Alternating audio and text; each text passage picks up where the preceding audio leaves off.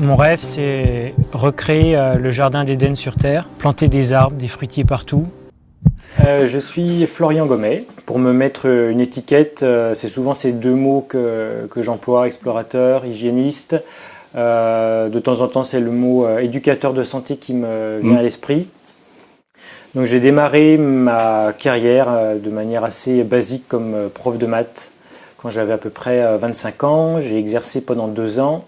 Et euh, la chance que j'ai eue, c'est d'avoir rencontré vraiment beaucoup de difficultés pendant ces deux premières années.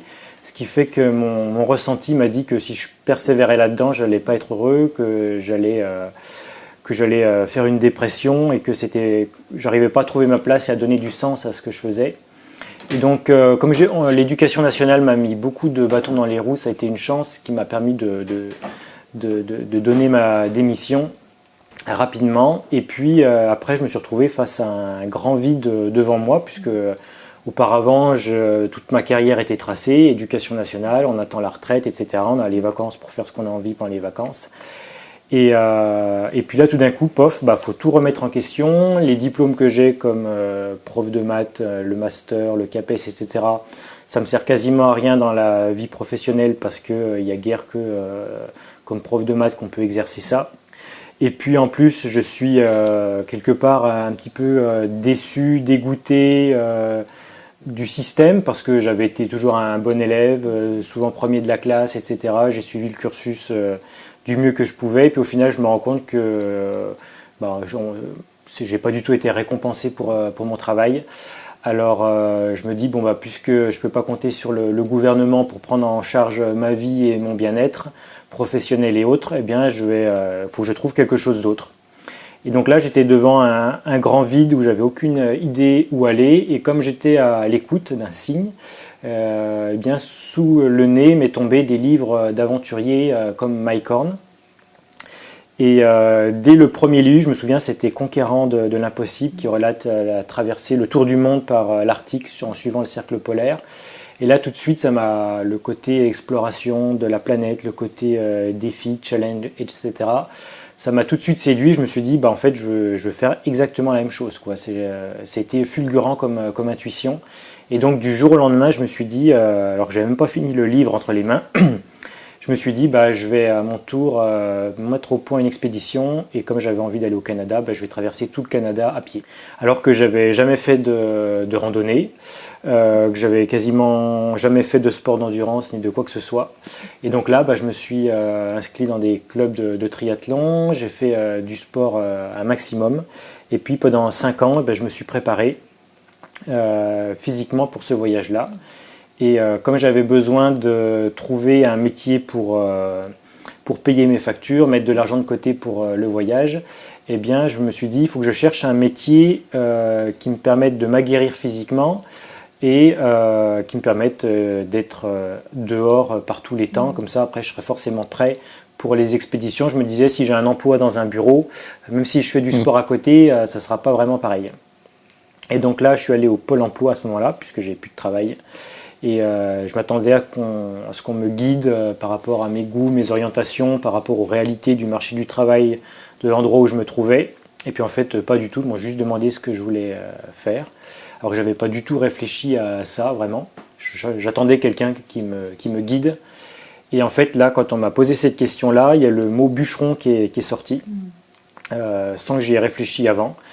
Et donc, bah, je me suis lancé dans une formation qui durait 9 mois, qui était très pragmatique. Je n'avais pas du tout envie de reprendre des études et des formations sur plusieurs années, alors que j'avais déjà passé le plus clair de mon existence sur les bancs de l'école euh, pour pas finalement apprendre des choses euh, utiles euh, concrètement dans, la vie. Alors, j'avais besoin de quelque chose de pragmatique et d'assez court. Donc, la formation de bûcheron était très bien pour ça. Je me suis installé à mon compte, j'ai pas trouvé de travail comme bûcheron parce que quasiment tout était fait par des, abatteuses, des machines. Et là, le métier n'était plus physique, euh, donc ça m'intéressait pas. Euh, et, donc, dans la partie des travaux forestiers, je me suis plutôt aiguillé vers la sylviculture, c'est-à-dire le, reboisement, l'entretien de plantation. Et puis en plus, ça me correspondait beaucoup plus que de couper des arbres. Donc, euh, en fait, tout était très bien et j'ai exercé ce travail-là pendant 10 ans. Euh, à mon compte. Donc je mettais de l'argent de côté, je me préparais un peu dans mon travail, je me reconnectais progressivement à la nature. Et quand j'avais mis suffisamment d'argent de côté, je partais en voyage pour une, pour une expédition à chaque fois un petit peu plus reculée. Alors j'ai commencé par la traversée de l'Italie en vélo, le tour de la Roumanie à VTT. Après j'ai traversé la Suisse à pied en passant par un 4000 mètres. Après j'ai traversé toute la Norvège à vélo et à pied. Et, et après c'était l'expédition, la traversée du Canada. Et 12 000 km 12 000, km à pied, à vélo, à ski et en kayak, euh, du point le plus à l'est du Canada jusqu'au point le plus à l'ouest, et en passant par une chaîne de montagnes qui n'avait jamais été traversée euh, seule, sans moyen motorisé, en période hivernale. Le mont Mackenzie? Les monts Mackenzie. D'accord. Euh, Très hostile comme endroit, visiblement. Oui, il y a, y a, juste quelques cabanes de chasseurs qui sont utilisées l'été par des personnes qui arrivent le plus souvent par, euh, par hélicoptère. Et sinon, il y a juste des rivières, des montagnes, des forêts, des animaux sauvages, des grizzlies, et rien d'autre. Et en fait, c'était vraiment ça que je, recherchais, et ça, je l'ai compris il n'y a pas si longtemps que ça, euh, rétrospectivement, qu'à travers chacune de ces, euh, de ces voyages en milieu reculé, à chaque fois dans un milieu un peu plus reculé, plus sauvage, toujours plus d'autonomie sur des périodes de plus en plus longues, en fait, je cherchais à me reconnecter à la nature et quelque part à me purger, pour reprendre un mot qu'on va réutiliser par la suite, me purger de tous les conditionnements de la société, de mes croyances, parce qu'il n'y a rien de mieux que euh, de se, retrouver dans un milieu sauvage euh, le plus vierge possible pour euh, se reconnecter à soi et se reconnecter au vivant. Voilà. Et donc en fait, tous ces voyages-là, je les faisais au départ j'avais l'impression peut-être pour me prouver des choses à moi-même, pour le côté défi, pour le côté sportif. Et ce que j'ai compris par la suite, en fait, c'est que ce qui m'attirait vraiment à travers ces expériences, qui, que mon corps et mon âme avaient besoin, c'était d'un nettoyage du corps, purement euh, biologique à travers l'exposition au froid, au chaud, l'activité physique extrême, etc., qui aide vraiment le corps à se nettoyer. Et puis un nettoyage du mental en étant coupé euh, euh, des autres êtres humains, de la civilisation, euh, pour me retrouver euh, seul avec moi-même au milieu de la, nature. Et ça, c'était vraiment un, nettoyage du mental qui m'a apporté beaucoup de choses et qui m'a notamment ouvert à la spiritualité, bien malgré moi, parce que suite à ma formation scientifique, ben, en fait, je ne croyais pas du tout à tout ce qui était ésotérique, à la radiesthésie, euh, au fait que notre, euh, notre conscience puisse euh, se loger à l'extérieur que de notre cerveau, à la réincarnation ou à des choses comme ça, ou aux esprits de la nature. Pour moi, c'était vraiment des, des, des, sornettes et j'avais vraiment un discours pas scientifique, mais en fait scientiste, sans le savoir en fait. Exactement, c'était ce nettoyage du corps et ce déconditionnement qui m'a permis d'éveiller, d'aiguiser ses sens.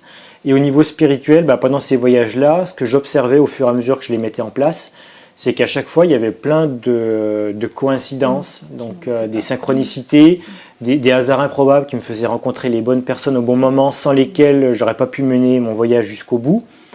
Mais euh, ça restait quand même assez euh, terre à terre, assez raisonnable. Euh, mais simplement, j'observais que dès que je me mettais en voyage, tout s'alignait, tout se déroulait parfaitement et je me sentais pleinement à ma place.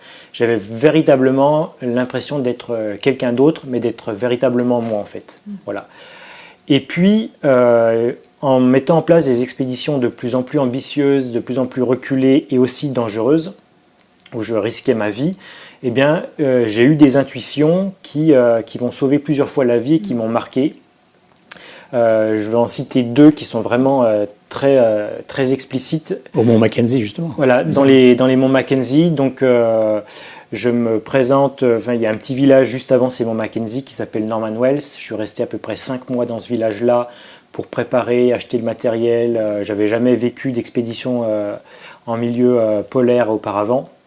Donc, je me suis préparé du mieux que j'ai pu et puis euh, j'achète une luge avec du matériel relativement amateur, pas du tout du matériel pro pour faire une vraie expédition. Je fais avec les moyens du bord et puis euh, je fais des essais puis en fait je me rends compte que bah, ma luge elle est trop petite pour mettre suffisamment de nourriture et euh, grosso modo j'estime qu'il me faut à peu près 40-50 jours de, de, voyage et j'ai un peu plus de la moitié en nourriture seulement. Voilà. Donc je pense qu'il n'y a aucun explorateur qui euh, s'engagerait dans une expédition comme ça, où il n'y a aucun magasin, aucune personne sur 600 km dans une montagne avec la moitié ou même les deux tiers de, ses provisions. Quoi. Est-ce qu'on était déjà dans le cruvidorisme déjà, Alors, j'avais découvert l'alimentation vivante un an auparavant seulement. Voilà, d'accord. Et je l'avais mis en place euh, plus ou moins euh, comme j'avais pu. Mm. Euh, j'étais, on va dire, à 80% cru, avec beaucoup de, craquage parce que j'avais pas cet outil des purges dont on parlera après. Et puis quand j'étais invité, je faisais pas le, je faisais difficile, pas difficile, on va dire. Je mangeais ce qu'on me proposait, etc. Je me posais pas trop de questions. Je faisais juste du mieux possible avec les, moyens que j'avais sur le moment. Et, ça m'a, quand j'ai traversé ces monts Mackenzie, d'ailleurs, j'avais emmené que des aliments qui étaient véganes. Euh, je mangeais encore cul à l'époque, surtout euh, quand on, quand on se trimballe comme ça avec, en autonomie avec un sac à dos, les céréales, c'est bien commode. Mmh. Euh, avec l'expérience, je sais que j'aurais pu aussi prendre des, fruits séchés, mais à l'époque, je connaissais pas vraiment les fruits séchés. ça peut paraître bizarre, mais j'avais jamais l'habitude d'en consommer. Et donc, je m'étais plutôt rabattu sur les céréales en me disant, bon, après l'expédition, je ferai les choses différemment. Donc, j'ai amené beaucoup de, céréales, de la purée de, des fruits séchés, des oléagineux, purée de, de cacahuètes, donc 100% euh, vegan pour cette traversée, sauf que j'en ai euh, une grosse moitié seulement.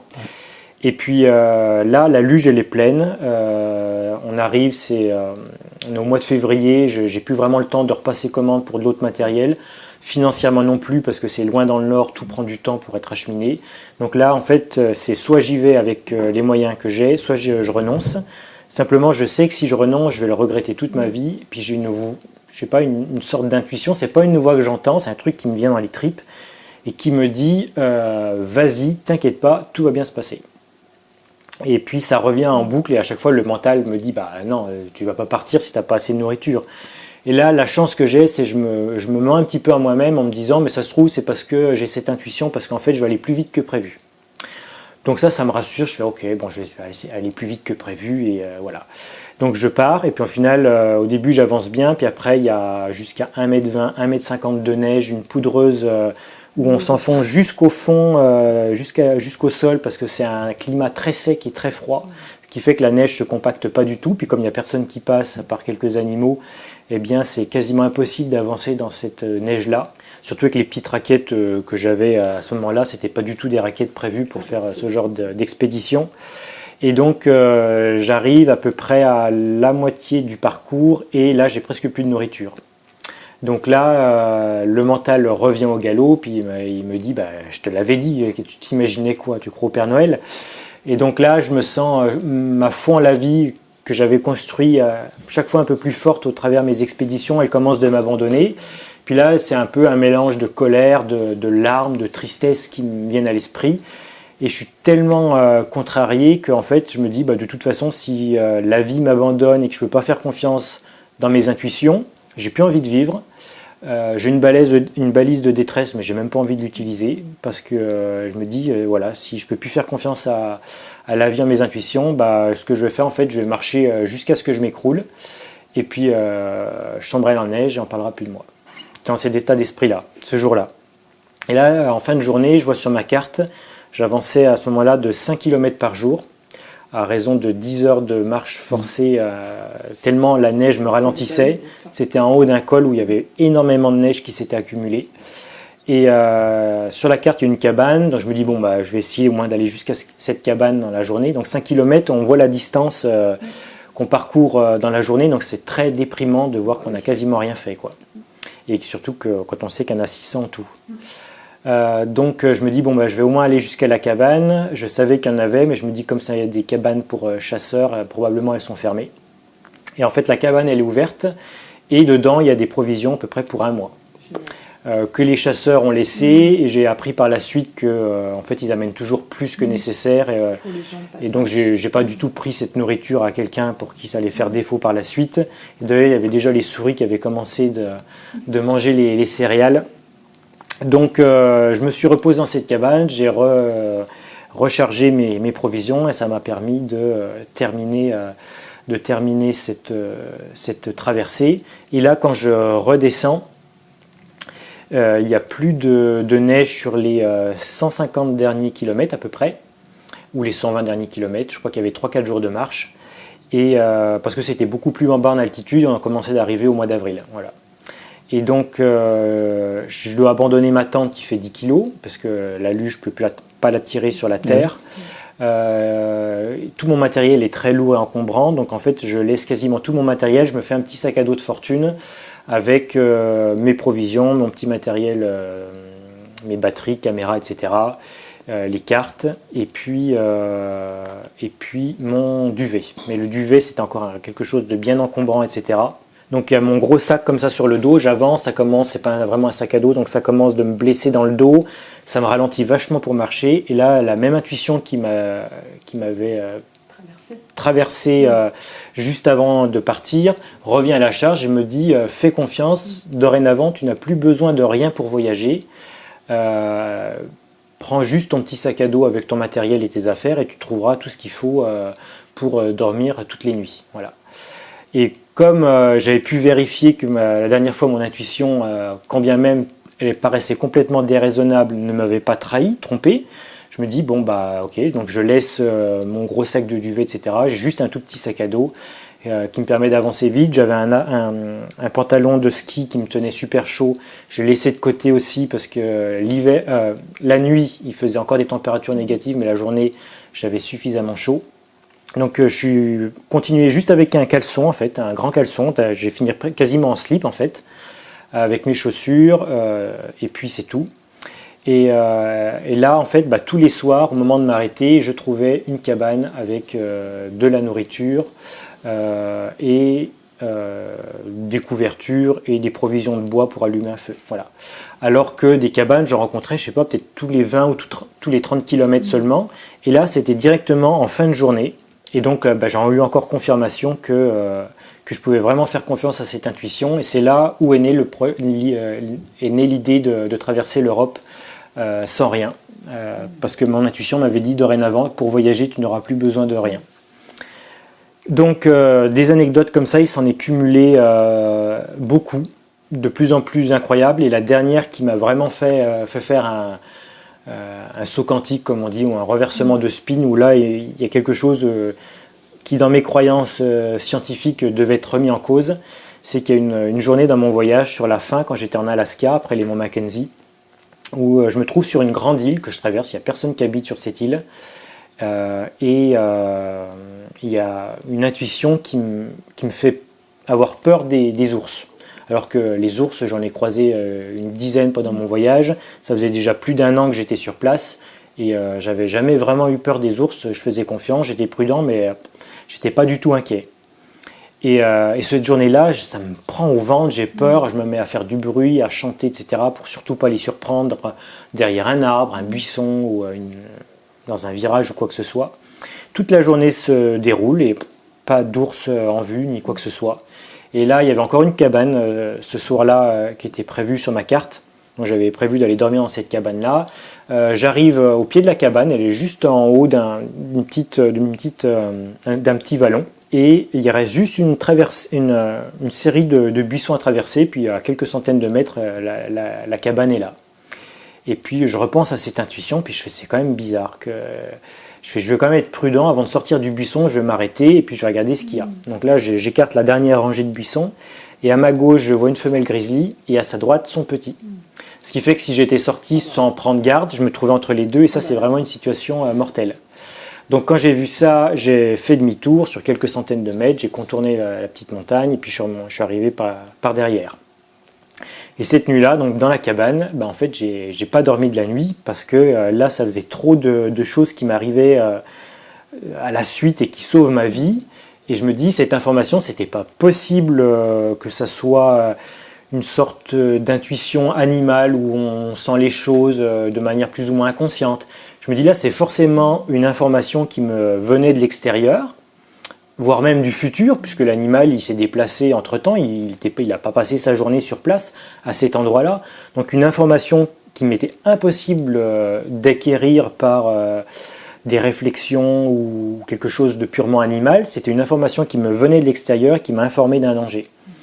Et donc là, j'ai pas dormi je me suis, ça m'a littéralement ouvert à la, spiritualité, au monde des, esprits. Je me suis dit, euh, bah, visiblement, il y a des choses qu'on ne voit pas mais qui existent, euh, qui existent pourtant bel et bien. Et comme j'étais passionné d'astronomie, j'ai tout de suite repensé au fait que dans l'univers, il y a 80% de matière et d'énergie noire dont on ne connaît absolument pas la nature. Et effectivement, bah, croire que à ce que l'on voit et être purement scientifique, en fait, bah, c'est en fait consacrer sa vie à 5% de ce qui existe. Donc c'est forcément réducteur. Hmm. Euh, voilà donc euh, comment j'ai été amené à, mettre au point euh, différentes expéditions. Et puis ensuite, après America Extrema, cette traversée, je rentre chez moi et je veux mettre au point cette traversée de l'Europe sans rien. Ce qui est intéressant dans le fait d'avoir une approche scientifique quand je parle de, mes expériences, c'est que ça aide les personnes qui sont élevées, conditionnées avec certaines croyances qu'on appelle scientifiques, et, euh, et, de leur montrer qu'on peut être complètement euh, sérieux, raisonnable, etc., sans pour autant euh, rester fermé à, des choses, uniquement à ce que, ce que l'on voit. Et en fait, dans la science, il y a une. C'est Philippe Guimand qui a identifié une dizaine, ce qu'il appelle lui les, les, dix commandements de la, de la science. Euh, qui euh, en fait, euh, la science, elle s'appuie sur des, dogmes, des hypothèses de départ qu'elle n'a pas identifiées comme telles et qu'elle considère comme vraies, n'étant pas possible de remettre en cause. notamment, par exemple, que la conscience est un, elle considère que c'est un sous-produit du cerveau et pas quelque chose qui vient à l'extérieur de notre corps, en fait. Euh, elle considère également que le darwinisme est la, façon euh, sensée d'expliquer l'évolution des espèces, alors que pas du tout. Les, euh, mutations, etc., ne se font tous sauf au, hasard. Sinon, on sait très bien que, bah, en fait, la, durée de vie sur Terre serait beaucoup trop courte pour que des phénomènes purement aléatoires puissent guider les espèces, les faire évoluer à la vitesse où elles ont évolué. Donc il y a un certain nombre comme ça de, de croyances que la science a qu'elle n'a pas identifiées. Ce qui se passe, c'est que quand on fait une hypothèse de départ qui est fausse, même si derrière tous les raisonnements qu'on fait sont justes et même très, euh, très habiles d'un point de vue intellectuel, euh, les conclusions auxquelles on va arriver vont forcément être absurdes. Ça s'appelle faire un raisonnement par l'absurde. Et c'est là qu'on voit que quand on arrive à une absurdité, ça veut dire que l'hypothèse de départ était fausse. Et notre société, c'est bien ce qu'elle montre actuellement, c'est-à-dire qu'on a des gens qui sont bardés de diplômes, avec des outils euh, technologiques euh, ultra performants et qui, euh, qui n'arrivent pas à soigner des choses qu'un jeûne ou un changement d'alimentation va faire.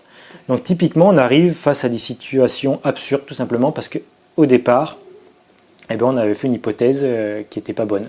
On sait qu'au niveau microscopique, au niveau quantique, il y a des, tout est, tout, est, tout est parfait, en fait, une subtilité incroyable avec des, des règles différentes. au niveau macroscopique également, tout, fonctionne à, merveille euh, avec une, avec une, intelligence incroyable euh, et, l'humain dans sa prétention, euh, quand, ça lui concerne, mais en fait il ne veut pas considérer que tout est parfait dans l'existence et dans sa vie et que tout ce qui nous arrive est juste. Et donc par cette prétention, ces peurs également et cette envie de maîtriser les choses qu'il ne comprend pas, c'est ça finalement qui, nous amène, euh, qui amène tout notre, malheur et notre souffrance, alors qu'on gagnerait à s'inspirer effectivement, à, voir à quelle merveille euh, la, nature euh, fonctionne, etc. D'ailleurs, ça me surprend beaucoup quand je vois, je ne suis pas du tout spécialiste de la médecine, mais quand on lit des petits sujets, quand on essaye de regarder dans le détail comment ça fonctionne au niveau de la, fabrication d'énergie dans le corps, au niveau de la fabrication des protéines, etc., on se rend compte qu'en fait, même pour des phénomènes a priori très simples, comme le, fait que le corps transforme les sucres dans le corps, ben en fait, si on regarde ça dans les détails, ça devient très vite très très compliqué. Euh, et même pour les spécialistes, il y a des choses qu'ils ne comprennent pas dès qu'on s'intéresse au niveau moléculaire ce qui se passe.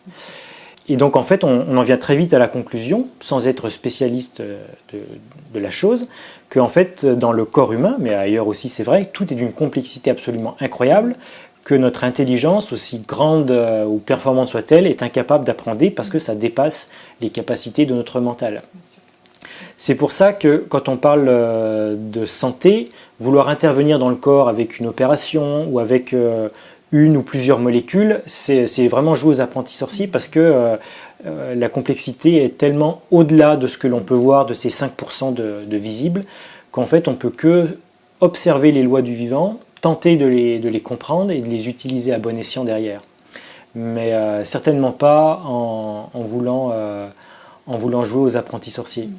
Et personnellement, je me suis intéressé à l'alimentation vivante et au jeûne de manière absolument incroyable parce que à l'époque, donc j'ai été avec mes croyances euh, purs produits euh, de l'école, des conditionnements, avec une formation scientifique, et donc euh, j'avais quelques amis qui étaient végétariens, mais je voyais vraiment pas l'intérêt. On m'aurait proposé de jeûner, j'aurais trouvé l'idée absolument grotesque. manger que des fruits, pareil. Et puis, donc j'étais même dans les croyances qu'il faut manger beaucoup pour avoir de l'énergie, que c'est viril de manger beaucoup, etc. Donc j'étais quelqu'un avec un bon appétit, puis en plus je prenais, euh, je mangeais comme deux, je prenais pas de poids. Donc tout m'allait très bien dans ces croyances-là. J'avais pas envie de bouger du tout dans ces croyances. Et euh, je prépare un America Extrema, c'était la, veille, euh, un an avant le grand voyage. Et, en fait, quand, quand je suis allé repérer quand je suis allé repérer pendant un été le Canada, voir à quoi ressemblaient les, forêts, etc., je me suis rendu compte qu'en fait, je ne pouvais pas traverser ce grand pays euh, que marchant, parce qu'en fait, il y avait des lacs et des rivières partout. Il fallait que je me déplace sur les voies d'eau, sauf que je connaissais rien au kayak. Donc, je me pendant un an, en fait, je, me suis, euh, je, suis, allé dans un club de canoë-kayak près de chez moi, et j'ai appris à en faire. Et donc, euh, l'été qui a précédé America Extrema, je, mets au point une petite expédition, la traversée de, de la Loire en kayak. Et, euh, euh, dès les premières semaines, en fait, il y a beaucoup de soleil, il fait très beau pendant ce voyage-là. Et je prends une très grosse insolation, surtout avec la réverbération de l'eau. Plus j'avais un profil acidifié, donc j'étais bien, bien rouge. Et je reste deux jours dans ma tente avec une grosse fièvre sans pouvoir boire ni manger. Et euh, c'est la première fois que ça m'arrivait de rester deux jours sans boire ni manger. Et puis je sors de cet état de fièvre, je me remets à voyager, puis la forme revient, je me sens en pleine forme, etc. Sauf que dès que j'essaye de manger, alors là j'ai prévu euh, les pâtes, euh, le riz, le fromage, la viande, etc. Et j'avais toutes mes réserves qui étaient prêtes. Et euh, là, dès que je commence de manger, au bout de quelques bouchées, j'ai plus faim et si je me force, j'ai envie de vomir. Première fois de, ma vie que j'arrive à avoir autant d'énergie, à me sentir super bien, en pleine forme, plus que d'habitude, en mangeant quasiment rien. Et ça, ça dure pendant une semaine où à peu de choses près, j'ai jeûné euh, de manière spontanée, sans savoir ce que c'était qu'un jeûne. Et, euh, là, je me suis dit, euh, j'ai besoin de comprendre ce qui s'est passé parce que j'ai, avec ma formation scientifique, quand quand il y a des choses qui me prouvent que j'ai que j'ai tort, je suis obligé de chercher quelles étaient les hypothèses de départ pour comprendre ce qui n'allait pas. Donc je me dis, bah, visiblement, mes croyances sur l'alimentation sont fausses. Et là, la chance que j'ai, c'est un de, mes amis du club de course à pied où j'étais, me donne un, livre, euh, c'était euh, Et si on s'arrêtait de manger de Bernard Clavière. Euh, je dis que j'ai de la chance parce que l'auteur parle de jeûne mais aussi d'alimentation vivante, sinon j'aurais pu aussi m'égarer avec un livre qui parle que de jeûne. Et donc là, quand, j'ai lu Bernard qui disait qu'il mange qu'une fois par jour et que, des fruits et des légumes crus, et c'est comme ça qu'il a guéri ses problèmes de santé, alors qu'il en avait beaucoup quand il était enfant, euh, je me suis pas dit, j'imagine comme la plupart des gens qui tomberaient sur ce livre-là un peu par hasard, il a perdu la tête, ou alors c'est juste pour lui, ou alors euh, c'est un menteur, ou je sais pas quoi. Pour moi, ça tombait sous le sens, et je me suis dit, si lui le fait, je peux le faire aussi. Et là, du jour au lendemain, je suis rentré chez moi, j'ai vidé euh, tous les placards, le riz, les pâtes, la viande, etc. J'avais des volailles à l'époque, hein, je tuais mes animaux moi-même pour faire la viande, canard, poule, lapin, etc. J'ai donné tout ça à la famille, aux amis, aux voisins, etc. Et je me suis mis à manger euh, le plus possible euh, vivant. Voilà. Et sauf que j'y arrivais pas. J'atteignais à peu près un 80% vivant. Et puis quand j'essayais de me rapprocher, euh, j'avais des, envies obsédantes de, manger autre chose. Et c'était une frustration pour moi parce que j'étais vraiment attiré par cette, alimentation 100% vivante qui pour moi en fait ce qui m'attirait là-dedans c'était pas du tout l'éthique ou la souffrance animale même si c'est quand même quelque chose d'important c'était euh, en fait simplement euh, l'esthétique c'est-à-dire euh, bon, on n'a plus besoin de, tuer des animaux on n'a plus besoin de faire cuire des choses on n'a plus besoin de forcément mélanger des aliments faire des pas des repas à des heures fixes avec un protocole repas entrée plat dessert etc et c'était vraiment ce côté simple, esthétique qui m'attirait. J'avais envie de le vivre à fond pour voir ce que ça allait faire sur mon corps. Et pas moyen. Et donc là-dessus, je pars en Amérique, faire America Extrema. Pareil, je continue de manger de temps en temps autre chose. Et, et quand je rentre, je me dis, j'aimerais refaire un jeûne comme j'avais fait parce que je sens que mon, corps en a besoin, puis j'ai compris aussi la logique euh, qu'il y a derrière tout ça. Je me dis, ça va me faire que du bien après euh, trois décennies à manger de tout. Et puis là, euh, j'essaye de refaire des jeûnes, sauf que ça se passe pas du tout comme la première fois où j'avais une pleine énergie, une grande clarté d'esprit, etc. Là, au bout de 2-3 jours, j'arrête parce que je me sens super mal. Un peu l'expérience que les gens font en général quand ils jeûnent. Euh, pas de motivation, euh, des idées plutôt dépressives, etc. Et au bout de 4 jours maximum, euh, je craque. Et je refais ça à plein de reprises, 2-3 jours, pareil, je craque à nouveau, j'arrête, etc. Et donc là, je repense à, cette, à cette intuition qui me disait de voyager sans rien. Et je me dis, bah, en fait, ça serait bien que j'aille euh, jeûner dans un endroit où euh, en fait, j'ai plus de tentation possible, où il n'y a pas de nourriture. Une fois que j'ai décidé de jeûner, je ne peux pas faire que, autrement qu'aller jusqu'au bout. Et je me dis, ah, bah, ça serait bien que, que je retourne dans ces monts Mackenzie, puisque c'est le seul endroit que je connais euh, sur la planète, même s'il y en a certainement d'autres, où il n'y aura aucune tentation possible, parce que là-bas, à part des, des bouleaux nains et puis de la végétation arctique, il n'y a, a, rien à manger. Quoi. Et puis, euh, comme ça fait 600 km de long, une fois que je serai parti euh, euh, jeûner là-bas, bah, j'aurais pas d'autre choix que d'aller jusque de l'autre côté pour, pour arrêter le jeûne. Ce serait une bonne motivation aussi pour avancer. Et donc c'est là où l'idée de faire l'expédition qui s'appelle la marche enfin arrive. Elle vient en fait pas du fait que je suis un bon jeûneur et que je veux prouver devant la caméra que j'arrive à jeûner en ayant plein d'énergie.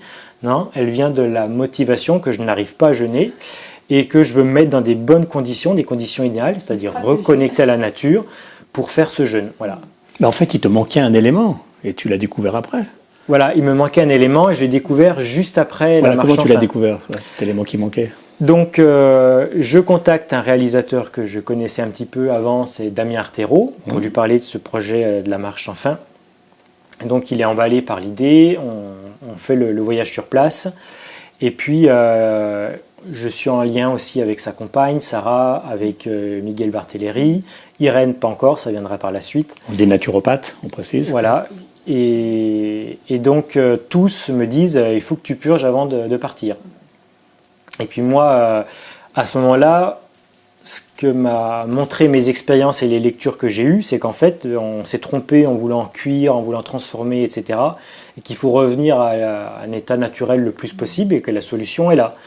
Donc, euh, je vois pas. Pour moi, c'est contre-intuitif. Ça va pas dans cette logique-là de prendre une purge qui va me, qui va faire venir, euh, qui va me faire avoir une intervention dans les processus naturels de mon corps. Donc là, je suis bloqué à cette idée. Euh, l'idéal, c'est retour à la nature, mais il faut que je prenne des produits euh, particuliers pour euh, intervenir dans un processus naturel. Donc pour moi, c'est pas logique du tout. Donc je veux pas trop en entendre parler, sauf qu'on est une petite équipe à fonctionner ensemble sur ce projet-là. Ils insistent tous en chœur, et puis au bout d'un moment, je me dis, bah, si jamais je les écoute pas, je me dis bah, peut-être qu'ils vont, ils vont me laisser tomber, etc. Donc un travail d'équipe aussi ménager la chèvre et le chou. Quoi. Euh, donc euh, déjà, il voulait absolument que je fasse un jeûne et randonnée d'une semaine avant pour que, que je me mette, euh, que je me prépare. Puis moi, je me disais, mais j'ai pas la motivation à faire ça parce que si je fais le travail à moitié, pourquoi est-ce que j'arrête pour recommencer ensuite, quoi? Puis je me sentais vraiment capable de, de faire ces, ces, deux ou trois semaines de jeûne en marchant, en étant actif. J'étais hyper préparé physiquement, donc je me faisais confiance là-dessus. Donc là-dessus, j'avais pas cédé vis-à-vis de l'équipe. Euh, donc je me dis, si en plus euh, j'en fais qu'à ma tête aussi pour les purges, euh, ça va peut-être être un peu limite. Donc j'ai essayé une purge. D'ailleurs, j'en ai pas pris assez, j'avais mal dosé, etc. Donc je me suis dit, bah, je, vois, vois toujours pas l'intérêt de leur purge. bref, je fais quand même l'expédition et j'arrive, j'arrive au bout de, de ce voyage-là. Et puis je rentre en France et là Miguel Barthéléry m'avait fait un plan de santé euh, et, donc là, je ne sais pas ce qui s'était passé entre temps. Les purges me faisaient un petit peu moins peur euh, de fait d'en avoir déjà essayé une, vu que c'était pas si terrible que ça. Et puis, euh, Miguel m'avait parlé de la logique avec les acides, les cols, nettoyer la lymphe, etc. Donc, euh, j'étais plus ou moins convaincu, séduit par l'aspect théorique des, explications. Et puis, je voyais bien que en fait, ça faisait 4 ans que j'essayais de manger vivant et que j'y arrivais pas. C'est-à-dire qu'à chaque mm. fois, 80%, j'étais bloqué, des craquages, etc. Puis Miguel me dit, ah oui, c'est normal, euh, il, faut les, il faut purger pour nettoyer la lymphe pour que tu n'aies plus envie de manger euh, tout ça. Et euh, donc je suis séduit. La première fois que je prends du ricin, j'ai un petit peu peur. Je me dis, j'espère que je ne fais pas une connerie. Je le dis parce qu'il y a plein de gens qui ont peur de prendre du ricin. donc j'en fais partie, voilà. Euh, et ça m'a pas empêché de faire des expéditions et de risquer ma vie à maintes reprises. Et j'ai pourtant eu peur la première fois que j'ai pris du ricin. Et, euh, et, là, la chance que j'ai eue, c'est dès la première purge, enfin c'était pas vraiment de la chance parce que j'avais préparé le terrain un maximum, j'étais bien vitalisé et tout. En fait, ça se passe euh, très bien. Enfin, très bien. Il y a un moment où je jeûne et ça me travaille dans le ventre. Je me sens. Là, je me sens pas bien. Je vais aux toilettes. Première vidange avec des glaires qui sortent. Et là, euh, en une fraction de seconde, pof, tout d'un coup, je me sens super bien. Là, je fais Ah oui, là, je crois que je viens de comprendre quelque chose. Effectivement, là, c'est plus juste euh, une notion théorique, une euh, quelque chose qui serait séduisant intellectuellement. Là, il y a vraiment une vérité derrière. Donc, à partir de cette expérience-là, j'avais le, plan de santé de Miguel à portée de main, et donc je l'ai fait à fond.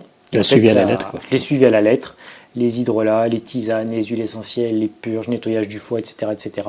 Et là, ma vie, en l'espace, ça fait euh, trois ans et demi maintenant que je fais des purges très régulièrement dès que j'en ressens le besoin, que en gros je suis un plan de santé depuis trois ans et demi, même si maintenant je l'ai fait moi-même. Euh, eh bien ma vie s'est complètement transformée.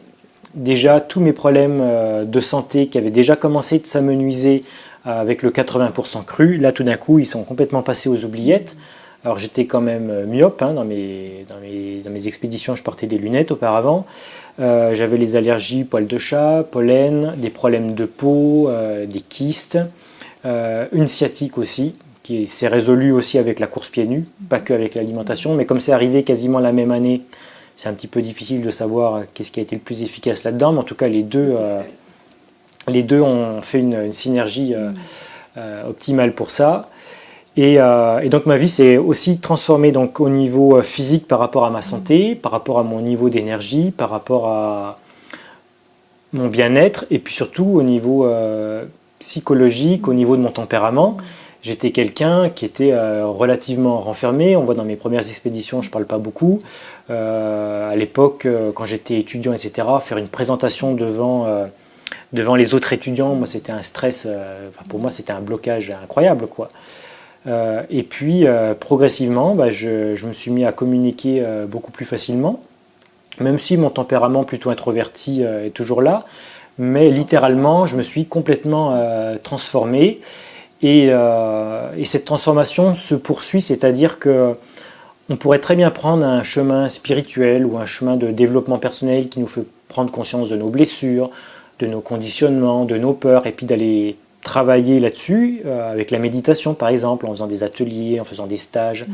J'en ai fait aussi, donc euh, je sais à quel point ça fonctionne bien. Simplement, quand on, en plus on fait un nettoyage du corps avec euh, l'alimentation vivante, les purges, et eh ben en fait ce processus est littéralement accéléré. Tout simplement parce que quand on a des, un excès d'acidité dans son corps, on va vivre des états facilement de stress, euh, de colère, de nervosité. Et quand on a beaucoup de colle dans le corps, on va vivre facilement des états de peur, d'angoisse, d'anxiété, etc., etc. Alors c'est pas pour ça que quand on mange vivant, qu'on purge, etc., euh, on va plus avoir d'émotions. Hein, on reste, on reste humain. Donc les peurs, les colères, elles sont là. Et d'un autre côté, j'ai envie de dire, on les refoule plus comme avant. Et on a aussi des périodes pas forcément faciles à vivre où on va vivre pleinement ses émotions. Et euh, ce ne sera pas toujours facile pour soi et pour l'entourage aussi, parce que bah, il faut apprendre à, les accepter et on n'est plus là à les refouler ou à les anesthésier avec euh, du cuit ou avec euh, des excitants, des drogues ou je sais pas quoi. Donc on vit pleinement ses émotions, mais d'un autre côté, on a beaucoup plus conscience de ses blessures, de sa façon de fonctionner. On devient littéralement plus conscient de tout en général. Et donc en fait, bah, l'aspect euh, développement et spiritualité est littéralement boosté. Voilà. D'ailleurs, c'est comme ça que j'ai été amené à m'intéresser à la radiesthésie, aux soins magnétiques. Euh, il y a, je sais pas, il y a 5 ou 6 ans, on m'aurait parlé de ça, euh, c'était, euh, ça m'aurait fait rire, quoi. Ou alors j'aurais rien dit, mais j'en aurais pas moins pensé. Mm. Et, et, puis je me souviens, un jour, je faisais, on était avec des amis près de chez moi, sur une petite montagne qui s'appelle le Saint-Cyr, et on faisait des respirations Wim. Et, non, des respirations holotropiques, mais c'est assez proche des respirations Wim. Et euh, donc chacun était dans sa bulle. Et puis moi, ça me faisait rien ce jour-là. Je sentais que j'étais super bien. Mais d'habitude, je pars dans des états d'extase ou avec des visions ou autre. Et là, je reste moi-même, euh, etc. Donc je me lève, je regarde les autres autour de moi. Et là, une intuition qui me vient qu'en fait, j'ai un soin magnétique à leur faire. Donc je passe vers chacun et je leur fais un soin magnétique. Mais mes mains sont guidées alors que j'ai jamais vu faire. Et, euh, et c'est comme ça que je considère que l'alimentation vivante et les purges m'ont amené à, réveiller cette euh, sensibilité, euh, ce magnétisme qu'on a tous, qui était complètement endormi par trop d'acide, trop de colle et surtout par mes conditionnements, mes croyances, parce qu'il y a aussi des gens qui mangent de manière complètement traditionnelle et, qui, ont, qui ont développé leur magnétisme. Voilà.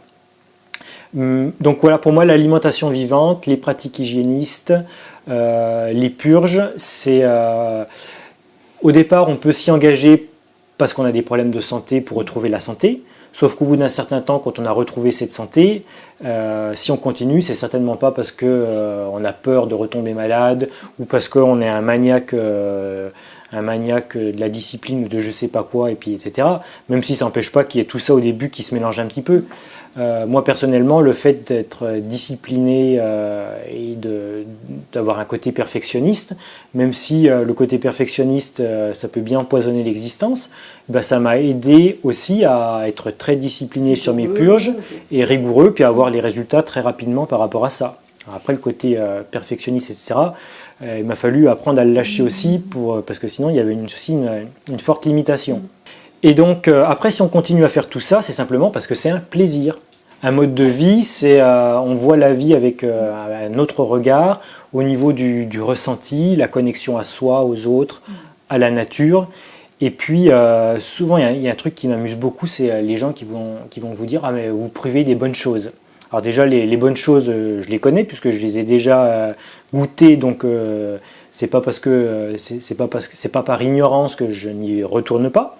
Premièrement, et ensuite une fois qu'on a commencé de bien nettoyer son corps et que, euh, que le microbiote est à nouveau sain, ben en fait, quand on mange quelque chose dont on a besoin, déjà le corps il dit merci. Parce que quand on, a, quand on aime quelque chose de végétal et vivant, c'est pas parce qu'on a une étiquette Florian, il est comme ceci, comme cela. Non, non. Si on aime quelque chose de végétal et vivant, c'est que le corps il en a besoin. Et dans sa grande, grande intelligence, ben, il nous fait aimer pour euh, qu'on aille vers cet aliment. Donc quand on mange un fruit dont on a besoin, donc déjà le corps dit merci. Et en plus, quand le microbiote fonctionne bien, eh bien, il produit de la sérotonine, ce qui fait qu'on se sent super bien. Et moi aujourd'hui, quand je mange des fruits, euh, surtout si en plus j'ai fait le jeûne intermittent avant que j'ai un petit peu faim, eh bien, euh, j'hésite pas à dire que c'est presque des états d'orgasme. Mmh. Voilà, je prends un plaisir indicible à manger des fruits et jamais je me suis fait plaisir comme ça avec euh, une pizza, avec un kebab, avec un gratin dauphino ou autre chose, alors que je sais très bien le goût que ça a. Quoi. Si on veut vraiment se faire plaisir, bah, l'alimentation vivante, euh, c'est l'alimentation des épicuriens. Bien sûr, ça demande euh, de, passer un certain nombre d'étapes, notamment avec son entourage, puisqu'il va falloir communiquer avec son entourage pour leur expliquer ce qu'on fait. Ils vont pas manquer d'avoir peur, d'être critiques, de montrer des objections. Nous, de, notre côté, on ne va pas manquer de vouloir avoir raison, de vouloir convaincre. Donc il y a plein de pièges comme ça quand on arrive qui font que les premières années, euh, les, raisons d'abandonner ne manquent pas. Euh, les raisons aussi de, bah, de, plus... Euh, on va avoir aussi des raisons de ne plus côtoyer certaines personnes. Et là, on fait une sorte, moi, ce que j'appelle une purge de ces relations pour notre plus grand bien, parce qu'on se rend compte, bah, en fait, il y a des personnes qui, qui n'acceptent pas qu'on mange différemment alors qu'on est quand même libre de manger ce qu'on veut. Euh, il y a des personnes euh, qui, euh, si jamais on ne partage pas de l'alcool ou de la grosse bouffe, eh ben, vont même pas trouver l'intérêt de se réunir. Donc là, on, se dit, on va se faire rejeter. Donc là, on se dit, bah, si c'est ça qui nous relie, je vois pas trop l'intérêt de nourrir ce genre de relation. Et donc en fait, bah, on va dans, un premier temps, le plus souvent, bah, avoir moins de relations sociales, une sorte de test aussi, est-ce qu'on est prêt à vraiment modifier notre manière de fonctionner? Parce que pour euh, adopter du nouveau, il bah, faut faire de la place. C'est la notion de sacrifice qui n'est pas aller forcément tuer un taureau sur l'autel euh, ou une chèvre, mais euh, au sens latin de faire de la place pour accueillir du nouveau. Voilà. Et, en fait, avec l'alimentation vivante, l'hygiénisme, etc., souvent les personnes se disent ah bah en fait il faut que je fasse une sorte de choix entre euh, la vie sociale, le plaisir et ma santé. Alors qu'en fait, c'est pas du tout ça. C'est-à-dire que tous les sacrifices apparents que l'on va faire pour sa santé, à travers l'alimentation vivante, l'hygiénisme, eh bien en fait, on va être récompensé au-delà de tout ce qu'on pourrait espérer par rapport à ce qu'on a investi comme sacrifice. Voilà. Mais au départ, bah oui, euh, l'univers en gros nous, nous teste. Est-ce que tu veux vraiment penser et vivre autre chose? Mm. Si c'est le cas, bah, il va y avoir un processus euh, plus ou moins chimique de purification, de nettoyage, qui va passer par des crises, des hauts, des bas.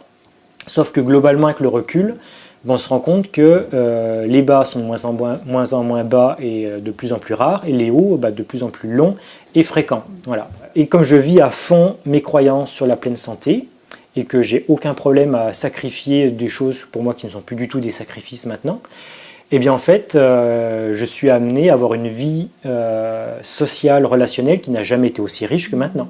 Beaucoup plus riche que quand je mangeais euh, de tout, alors que je me sentais pas à ma place, que je me sentais pas forcément accepté, différent, etc.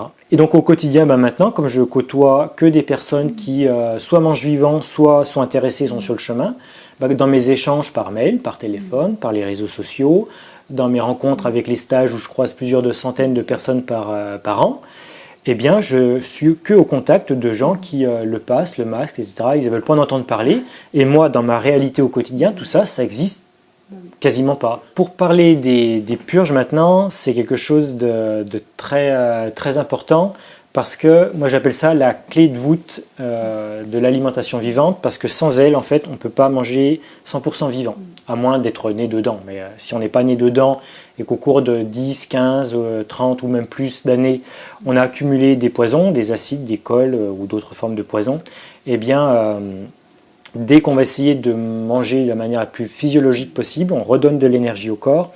Le corps essaye de faire sortir ces poisons qui vont se charger dans la lymphe circulante. Alors la lymphe circulante, c'est un petit peu le tout à l'égout du corps. Hein. C'est, mm. Elle relie euh, les liquides interstitiels euh, là où baignent les cellules et elles vont apporter les déchets jusqu'aux portes de sortie, euh, les émonctoires principaux, les reins, les intestins, éventuellement les poumons, la peau, le foie, etc. Et donc quand on se met à bien manger, même si on mange pendant une certaine période 100% vivant, et eh bien en fait ça va remettre tellement en circulation de poison jusqu'aux émonctoires qu'en fait on va vivre des symptômes d'un sevrage, comme un drogué en manque. Voilà. Alors quand on vit ces symptômes de sevrage, il y a deux cas de figure qui peuvent se produire. Premier cas de figure le plus fréquent, c'est qu'en fait, euh, eh ben enfin, on va avoir envie de ces poisons-là. Donc on va avoir des envies obsédantes mmh. et euh, souvent on va, les personnes vont dire oh, de temps en temps, moi j'aime bien quand je suis invité, etc., etc. Je ne sais pas si elles s'en rendent compte, euh, si elles sont lucides par rapport à ça, ces personnes-là. En tout cas, euh, c'est surtout parce que ça répond à un grand besoin. Voilà. Euh, lié à un sevrage. Alors que si jamais, moi par exemple chez moi, je, voulais manger 100% vivant avec de la discipline et ça j'en ai, de la rigueur aussi, la meilleure volonté du monde, je n'arrivais pas à manger 100% vivant. Ce n'était pas possible. Parce qu'il te manquait un élément. Voilà, parce que quand ça se charge, etc., la lymphe elle passe dans le cerveau, il y a le microbiote aussi qui est habitué à manger certaines choses. Et euh, il y a tous les signaux qui sont là pour nous guider vers des choses qui nous empoisonnent. On a beau savoir que c'est pas bon, on est attiré. Et là, quand on prend une purge, alors une purge, c'est pas juste vider les intestins, hein, ça c'est ça c'est pas la définition d'une purge. Une purge, ça va, c'est un produit végétal ou minéral qui va aller euh, nettoyer la lymphe. Ça peut être aussi un produit animal avec le combo, on en parlera tout à l'heure. Euh, donc ça va aller nettoyer la lymphe des acides, des cols, des autres poisons. Et donc comme la lymphe va être euh, nettoyée, eh bien les symptômes de sevrage, tout d'un coup, juste après la purge, disparaissent ou s'estompent grandement. Voilà. Et donc euh, juste après une purge, ben, on se rend compte qu'en fait ben, on n'avait plus envie des produits animaux ou du cuit qui nous faisait rêver juste avant. Voilà. Donc ça, ça se passe pour la plupart des personnes. Et puis quand c'est le début de la transition, que la personne n'est pas forcément assez vitalisée, qu'elle n'a pas resté suffisamment de temps au 80% vivant, qu'on va dire qui est le premier palier, eh bien, euh, les purges peuvent être fatiguées, éprouvantes, euh, voire être désagréables, dans certains cas même déconseillées, hein, pour les personnes qui ont plus assez de vitalité, surmédicalisées, etc. On ne va pas s'amuser à, lancer des, crises de détox comme ça. Euh, et puis pour certaines personnes, bah, ça va entraîner des petits désordres, rien de grave en soi, mais elles vont se dire mais pourquoi on en fait tout un plat de ces purges? Moi derrière, ça m'a détraqué le transit, euh, je me sens pas bien, etc. On m'a vendu un truc et puis en fait je suis pas content. Voilà. C'est tout simplement qu'il faut que le corps soit prêt déjà, suffisamment revitalisé et que la personne ait surtout compris ce qui se passe. Souvent la personne n'a pas vraiment compris quel processus elle est en train de mettre en route avec la purge, et ce qui fait qu'elle va mal vivre euh, ce qui se passe un petit peu comme une violence. Voilà. C'est souvent le terme qu'on lit sur les réseaux sociaux pour dire qu'il ne faut pas purger. Ah non, moi j'ai envie d'être doux avec mon corps, d'être, euh, c'est trop violent. Voilà. Pour moi, ce qui est violent, bah, c'est de conserver des choses euh, qui sont dans le corps, qui veulent sortir et qui n'arrivent pas à sortir. Et si elles n'arrivent pas à sortir, euh, parce que le système immunitaire, globalement, il est très performant, l'humain est très robuste, et euh, si jamais il n'arrive pas à faire son travail tout seul, c'est principalement à cause de ce qu'on appelle en naturopathie des cols. Tous les résidus d'aliments cuits, parce que dès qu'on fait chauffer quelque chose, ce qui est d'autant plus vrai que c'est chauffé à haute température, eh bien il y a des réactions chimiques qui se font entre les sucres, les protéines. Euh, s'il y a de l'amidon dedans, la chaîne d'amidon se transforme et devient gluante. L'industrie utilise l'amidon et la caséine du lait pour faire des cols industriels. Donc quand on parle de colle, c'est pas juste une, une image, c'est de la vraie colle. Et donc ces cols-là, elles se fixent partout dans le corps, dans le cerveau. Ça modifie, ça empêche aussi la plasticité cérébrale d'être bien opérante, ce qui fait que quand on a beaucoup de colle, on n'arrive pas à changer nos schémas, nos habitudes, on est sclérosé dans des habitudes, ce qui n'aide pas à changer d'alimentation. Ça se fixe aussi sur les organes de filtration, là c'est beaucoup plus dramatique, le rein, les reins, le foie, euh, les intestins, etc. Et quand ça se fixe là-dessus, eh bien le corps, ben, il n'arrive plus à se nettoyer. Un petit peu comme si vous essayiez de faire la vaisselle dans un évier qui est bouché. Donc vous avez beau faire des pratiques hygiénistes euh, et euh, faire de, vous diriger vers le, le, plus possible de vivant, ça coince. Il y a de très très rares exceptions avec des personnes qui euh, vont avoir une activité physique énorme et une très grande vitalité, qui vont pouvoir se passer des purges ou quasiment, mais euh, ça va être vraiment des personnes exceptionnelles, il y en aura très peu. Dans la majorité des cas, eh bien, euh, si on purge pas, eh bien, on continue de manger un petit, pourcent, un petit pourcentage, 20% de cuits ou de produits animaux. Et là, les personnes, elles vont se dire, bah, je fais 80% cru, c'est déjà pas mal. Euh, pourquoi à tout prix aller au 100% Vous êtes un peu, euh, un peu monomaniaque, un peu euh, rigoriste, ou vous avez un problème avec le contrôle ou je sais pas quoi. sauf qu'en fait, quand on est au 80% vivant, eh bien, très vite, au bout d'un certain temps, on arrive dans ce qu'on appelle un état d'équilibre. C'est-à-dire que notre état de santé se maintient. Il n'y a plus trop grand-chose qui sort au niveau des poisons, mais on n'en met plus trop non plus, donc on, grosso modo, on maintient. Donc ça peut convenir à certaines personnes parce que quand elles sont invitées, elles continuent de manger cuit. Euh, et puis le, fait de ne pas euh, mettre en place un processus de régénération et de détoxication profonde, bah, ça a des avantages aussi parce que c'est un processus euh, impliquant qui, qui nécessite, qui va, qui va tout bouleverser dans nos vies en fait. Hein. Et donc ça permet aussi au niveau familial, sociétal, au niveau de son boulot, etc de qu'il n'y ait pas trop de choses qui, bougent et euh, ça peut être très confortable euh, pendant un certain temps. Et puis des fois, dans certains cas, bah, il y a des maladies importantes qui vont arriver et puis la personne n'aura plus le choix. Soit elle passe au 100% vivant, soit elle prend des médicaments. Euh, et donc à ce moment-là, il y a des personnes qui, n'auront plus le choix. Enfin, si, elles auront le choix, mais en tout cas, pas de rester au 80% vivant.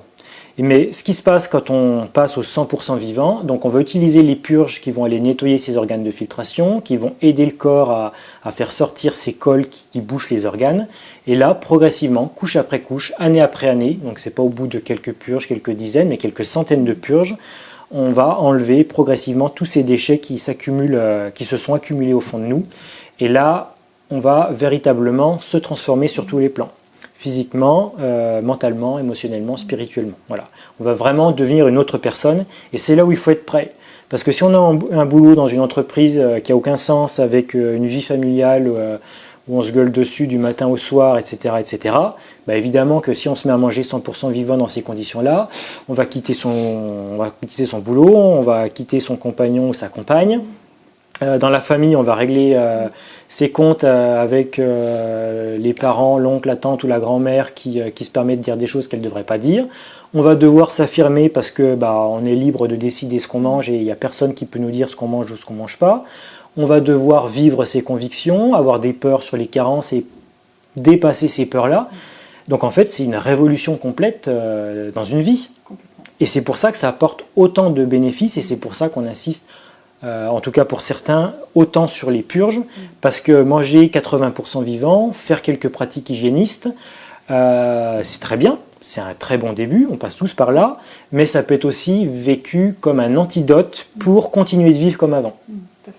Et c'est pour ça que moi je critique pas du tout euh, cette démarche-là, parce que c'est un premier pas mais simplement, il faut être lucide quant au fait que euh, ça ne va pas être viable éternellement, surtout dans une période actuellement où on est, où euh, à l'horizon, euh, j'estime 15 ans, tout sera complètement différent dans 15 ans, quoi. 15-20 ans.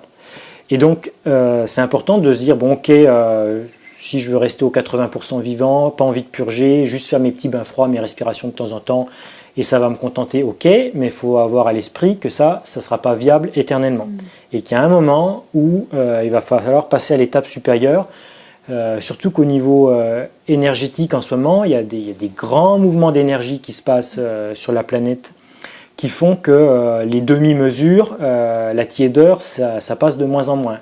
On est amené à choisir son camp. Mm. Et les purges, bah, c'est euh, l'outil, la clé de voûte qui permet de passer euh, au 100% vivant et de vivre cette régénération-là. Et, pour moi, c'est vraiment la, plus belle expérience que j'ai pu faire, mais il faut bien comprendre que c'est un processus alchimique.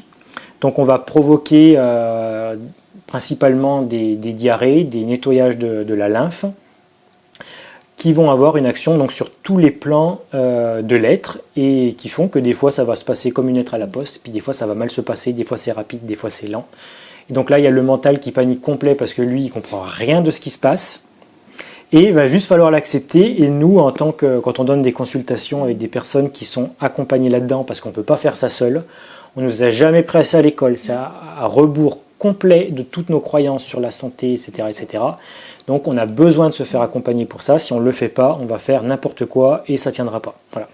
Donc ça c'est hyper important d'être accompagné. Et après quand on accompagne les gens, bah, notre travail ça va être juste de rassurer les gens, qu'ils acceptent et puis qu'ils utilisent certaines techniques complémentaires comme le bain dérivatif, les respirations conscientes, euh, le cupping, etc. Il y a plein de techniques qui mmh. permettent de faire en sorte que ça se passe le plus euh, en douceur possible, vitaliser avant, s'assurer que la personne euh, s'est bien indiquée pour elle, et sans cesse répéter que en fait les maladies, les diarrhées, les fièvres, etc., c'est pas le problème dans le corps, mais la solution que le corps a trouvée. Mmh. Et ça, on a beau le dire, même dans le milieu où je me trouve actuellement avec des personnes qui sont sur ce chemin-là de changer leurs croyances, euh, souvent, et ça, ça me surprend beaucoup, encore actuellement, euh, les personnes qui euh, ont un plan de santé et elles m'appellent, elles me disent Oh, j'ai le Covid, qu'est-ce que je fais?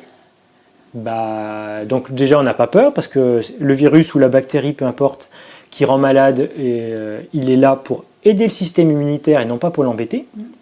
Il aide le système immunitaire à faire son travail.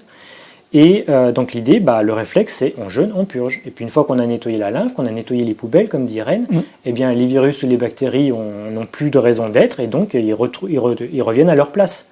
C'est comme le staphylocoque euh, doré, on en a en permanence à l'intérieur du corps, on en a à la surface de la peau. Mm. Euh, si on devait l'éradiquer, bah, on ne pourrait pas, ou alors on s'éradiquerait nous-mêmes, il fait partie de nous.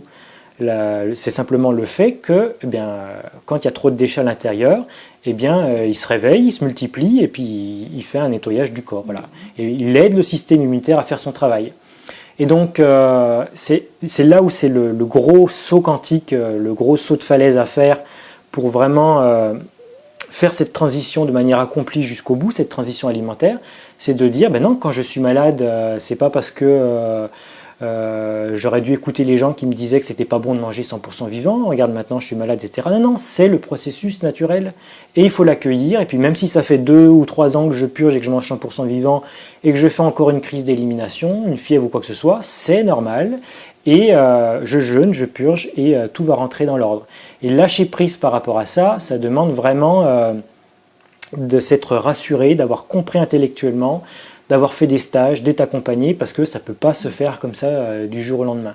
Et ça, c'est décisif, c'est-à-dire que ce que tu dis, c'est-à-dire que la personne, elle est malade, elle prend une purge, alors qu'elle n'a pas envie, parce qu'on lui dit euh, Je suis malade, et en plus, il faut que je que je purge. Là, ça fait beaucoup. Vous m'en demandez beaucoup.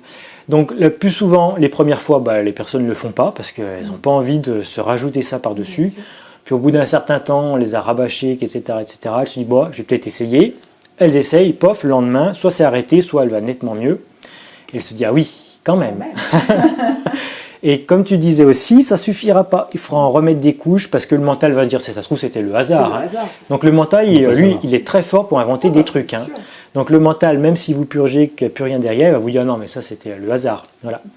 Une coïncidence. Et donc, il va falloir répéter l'expérience, répéter, répéter. Et c'est là où euh, systématiquement, les gens, quand je, les sens douter, c'est saint qui doutent, c'est normal. Je les ramène à cette euh, phrase que j'aime beaucoup des évangiles, qui est c'est euh, l'arbre, non, c'est au fruit qu'on reconnaît l'arbre. Voilà. Et donc, en fait, euh, tout ce qu'on dit, tout ce que je dis, tout ce que Irène, Miguel disent sur le sujet, ils en parlent très bien. vous trouverez quelqu'un sur YouTube ou ailleurs qui va vous dire exactement le contraire. Voilà. La différence, c'est qu'est-ce qui concrètement se passe dans les faits. Voilà. Donc, vous le faites sur vous. Est-ce que grosso modo, après euh, plusieurs mois ou années de pratique, je vais mieux avec euh, l'alimentation vivante ou les pioches, ou est-ce que je vais moins bien? Et euh, ce qui est très beau aussi, qui, moi je trouve, qui, même pour, pour quiconque, hein, leur permet de faire un saut quantique par rapport à ça très rapidement, c'est de voir des enfants qui mangent 100% vivant depuis le début. Là, on n'a plus besoin, on ne on demande plus les articles scientifiques, on ne demande plus les preuves, on est juste bah, tout est dit. Ils sont tellement différents, plus beaux, intelligents, connectés, éveillés, c'est euh, heureux. Heureux. Mm. Bah, on, ne peut pas dire bah et les protéines et la B. Non, euh, voilà. C'est. Mais les protéines, on les a ailleurs. On en a partout dans le cru. Euh, les protéines, elles sont partout. Bien sûr. Alors il y a moi, j'aime bien prendre cet exemple du lait maternel. Il y a 1% de protéines dans le lait maternel à une période où l'enfant, il est, où, l'individu est en pleine croissance. voilà. Où il a le plus besoin d'une alimentation de qualité et, pour, se, pour se développer. Donc si au moment où on en a le plus besoin, eh bien, il y a 1% de protéines, autant que dans un jus de carotte, même si ce n'est pas les mêmes protéines, c'est quand même la même proportion. Euh, que dire des 15% de protéines recommandées par les instances officielles voilà. Alors que l'enquête Campbell a montré qu'au-delà de 10%, eh bien, c'est là où on augmentait de manière énorme euh, le risque de développer un cancer. Donc en fait, on a très peu besoin de protéines et le, peu qu'on a besoin, on va le trouver dans les légumes, les fruits, sans avoir à les rechercher. Et même les oléagineux, il y a Mimi et Jackie par exemple, qui eux mangent quasiment pas d'oléagineux. Euh, depuis que je suis passé chez Mimi et Jackie, que je les ai vus manger quasiment pas d'oléagineux, et puis aussi grâce à toutes les purges, bah maintenant je mange, euh, je dirais, maximum un avocat par jour en gras. C'est le seul gras que je consomme en faisant euh, des bains froids quasiment tous les jours avec de l'activité physique, etc., etc. Donc le gras, plus on se nettoie, moins on en a besoin. Donc les protéines, c'est absolument pas un problème. Et euh, le dernier obstacle intellectuel qui reste à franchir, c'est la, la B12. Et euh, la B12, j'ai écrit récemment un article sur le sujet, c'est-à-dire que personnellement, d'après la médecine, je suis en carence de, de B12. Alors la B12, c'est une vitamine qui est absolument indispensable dans le fonctionnement du corps. Donc si jamais euh, j'étais vraiment en carence, que j'en ai pas assez, je devrais bah, m'en rendre compte, hein, c'est la moindre des choses. Et visiblement, avec les trois dernières premières mondiales que j'ai faites, bah, pas trop mal. je me porte pas trop mal. Donc voilà, je fais aussi mes petites crises d'élimination. J'ai mes moments aussi où ça va plus ou moins bien. Mais globalement, euh, voilà, les premières mondiales, c'est là, je les fais justement pas pour me regarder le nombril, mais simplement pour attirer l'attention euh, sur des choses que la société n'a encore pas trop envie de regarder.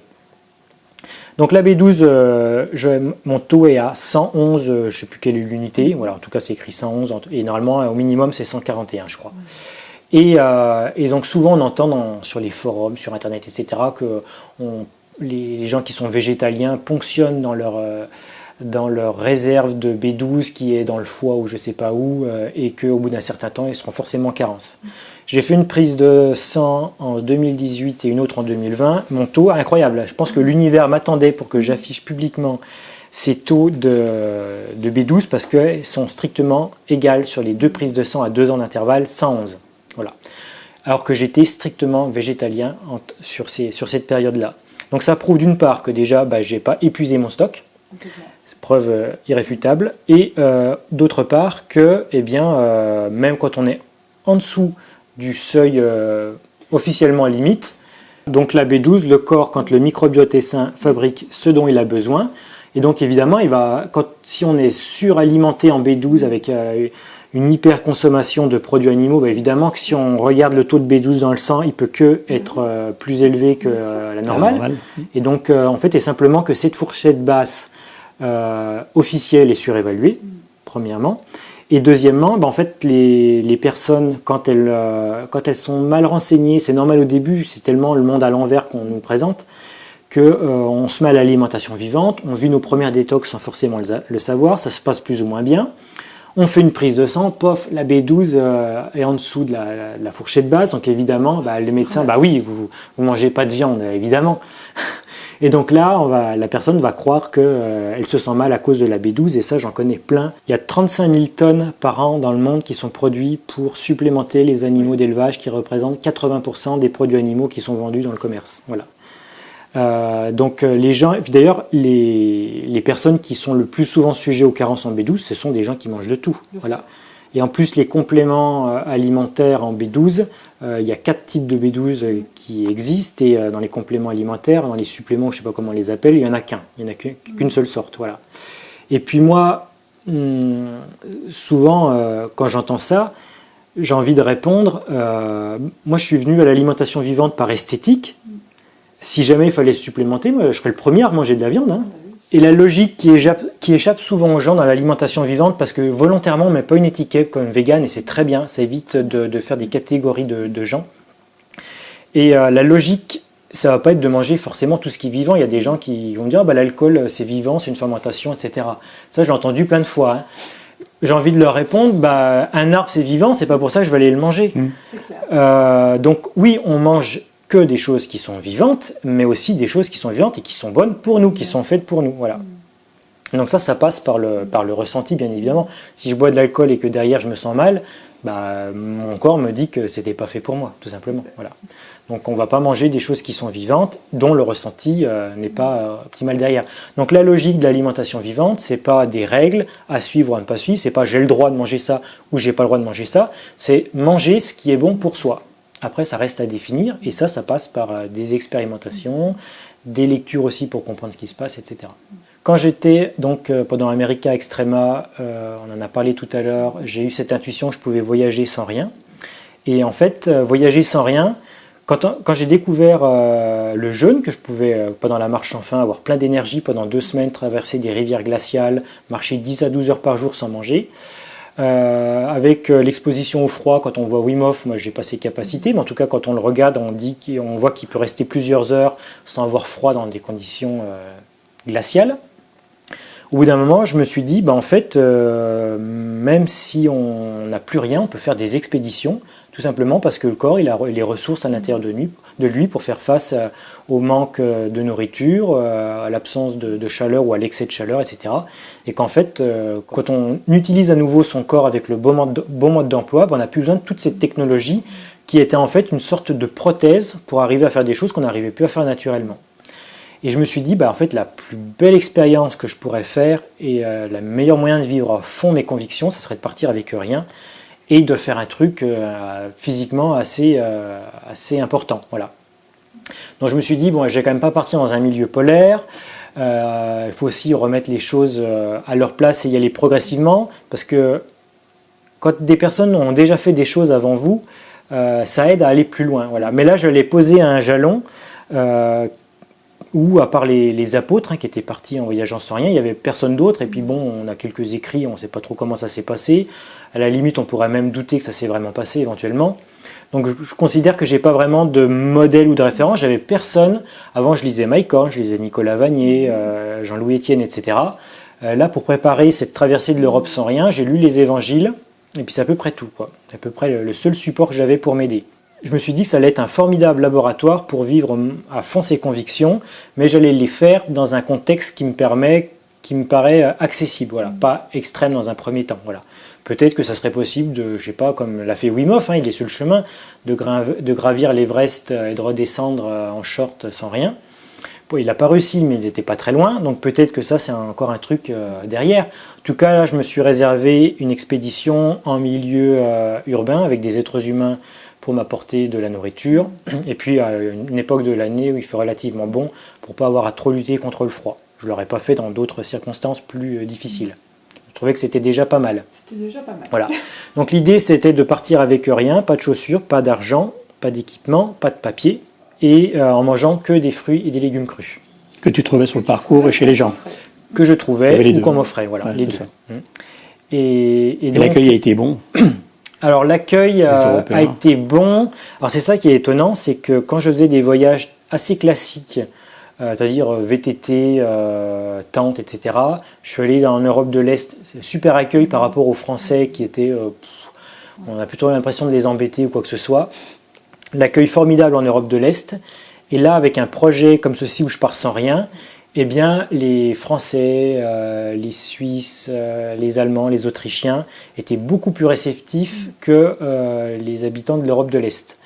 Parce que bah, en Europe, en Europe de, de l'Ouest occidental, eh bien, on commence de se rendre compte que nos modèles nous mènent à une impasse et donc on commence à s'intéresser à ce qui est un petit peu différent, un petit peu exotique, voilà, comme culture, euh, culture orientale ou autre.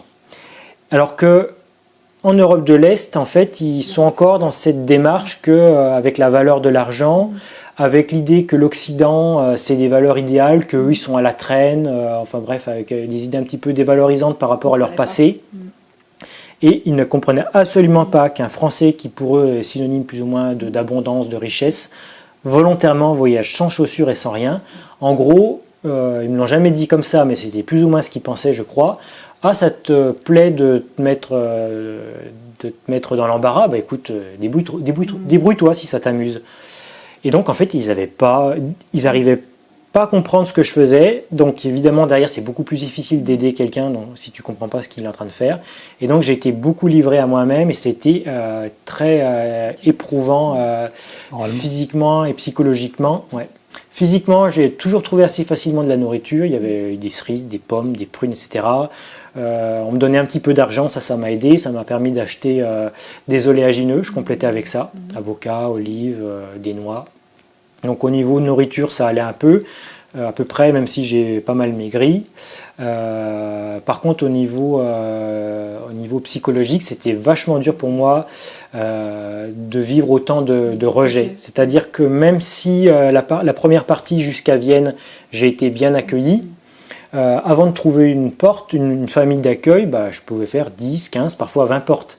Donc pour une personne qui accepte, avant, dans, dans, ma soirée, après avoir couru un marathon, eh bien, je devais affronter le regard ahuri des personnes qui se disent mais qui c'est celui-là? Déjà j'avais une tenue de coureur euh, mexicain, les, les Tarahumara, en hommage au, euh, à, ce peuple qui a, qui a inspiré le livre Band to Run et qui m'a permis de redécouvrir la course pieds nus. Euh, et quand ils voyaient mes pieds, les gens, ils, étaient, mais pour certains, ils étaient terrorisés. Je voyais leur corps se cacher un petit peu derrière la porte et ils refermaient derrière à double tour. Euh, donc il y avait la peur, il y avait le, rejet, des gens qui me regardaient comme si j'étais je faisais partie de la ligue de la société. Hein. Et donc ça, ça a été euh, pas facile à, vivre. J'ai pas, j'ai pas de blessure de rejet. J'ai une blessure d'abandon, mais pas de rejet. Cette blessure de l'abandon, ça m'a, ça a participé à la guérir parce qu'en partant sans rien et en ayant fait tout ce que j'ai fait, en fait, maintenant je sais que la vie ne peut plus m'abandonner parce que j'avais rien et j'ai eu tout ce qu'il fallait. Voilà. Donc ça a vraiment été une étape très importante dans, cette dans, la, guérison de cette blessure d'abandon. Voilà. Par contre, je ne sais pas si j'aurais pu faire un tel voyage si j'avais eu la blessure de rejet, parce que là, même sans l'avoir, ça a été quand même assez intense. Et euh, une des leçons de ce voyage, euh, une des leçons principales, ça a été bah, d'accepter que les gens me rejettent, d'accepter qu'ils ne comprennent pas ce que je fais et qu'ils soient parfois durs avec moi. parce que je me suis dit, ben, en fait, si moi je les rejette aussi, parce que eux me rejettent, euh, ben, en fait, je fais la même chose qu'eux. Moi, eux, ils me comprennent pas, mais moi, je les comprends pas. Euh, donc, on, regarde, on se regarde d'un point de vue différent, mais on, on a On la même réaction. Ouais. Et donc là, dans ma tête, ça m'a fait du chemin, et, euh, et c'est ça, c'était un des grands intérêts de ce genre de voyage où c'est quelque chose que l'on vit, une expérience. C'est-à-dire qu'intellectuellement, je pourrais me dire non, c'est pas bien de rejeter, c'est pas bien de juger, je vais rester euh, peace and love, etc. Puis au final, au fond de moi, euh, je suis toujours à pas accepter qu'on me regarde de travers ou qu'on qu'on n'accepte pas, etc. Sauf que là, ben, en fait, quand ça m'arrivait, euh, surtout que c'était, euh, j'arrivais épuisé ou fatigué après un marathon dans la journée, et euh, en plus c'était une succession de portes comme ça à faire, et derrière, si jamais au fond de moi j'acceptais pas que les gens m'accueillent mal, ben, en fait ça crée une contrariété, ça me mettait dans un état d'esprit négatif. En plus, avec euh, la, la fatigue, le stress de se dire, Voilà. bah, c'était l'été, mais alors, il faisait quand même frais les nuits. Où vais-je dormir? Euh, quand j'étais le long du Danube, c'est-à-dire la plupart du temps, c'est infesté de moustiques. Et puis quand on est, quand on arrive fatigué, sale, euh, si jamais je dors dehors, enfin, si je, si je dors dehors, c'est qu'avant j'ai fait 20 ou 30 portes, c'est-à-dire 20 ou 30 refus. Dormir après euh, tout seul, tout sale euh, et transpirant dans un coin de la forêt avec les moustiques, euh, c'est un truc dur à digérer quand même, quoi. Et, et donc, je- je j'étais obligé de me dire, non, non, d'être honnête vis-à-vis de moi. Non, là, je suis en train de juger, je suis en train de faire la même chose qu'eux, parce que ça me bloquait, ça me rendait malade. Et je me disais, si jamais euh, je change pas d'état d'esprit, euh, euh, dans deux jours, je rentre chez moi, quoi, hein, si c'est pas avant. Donc, ça m'a vraiment été permis d'être euh, obligé d'être lucide par rapport à ça et de vraiment accepter que les gens, bah voilà, et d'accepter aussi les fois où je n'y arrivais pas, où j'étais quand même dans le jugement en disant non, non, je fais ce que je peux. Et euh, donc c'était vraiment une, un sacré apprentissage euh, par rapport à ça.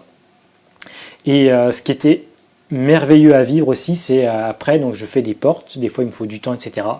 J'arrive, je suis un peu au bout du rouleau, et puis là tout d'un coup, euh, les gens me disent Ok, euh, tu peux venir.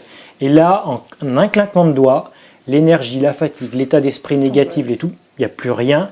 Et, euh, et en fait, pendant tout le long de ce voyage, surtout sur la fin, quand Hervé Deschamps, que tu as déjà interviewé, euh, m'a rejoint, là je suis arrivé à un, un état d'épuisement sur la fin où, enfin, c'était pas l'épuisement physique le premier problème, c'était que les gens ne comprenant pas ce que je faisais, grosso modo, euh, je trouvais à, dormir chez des gens une nuit sur trois, ce qui est une proportion euh, trop faible pour, euh, pour continuer.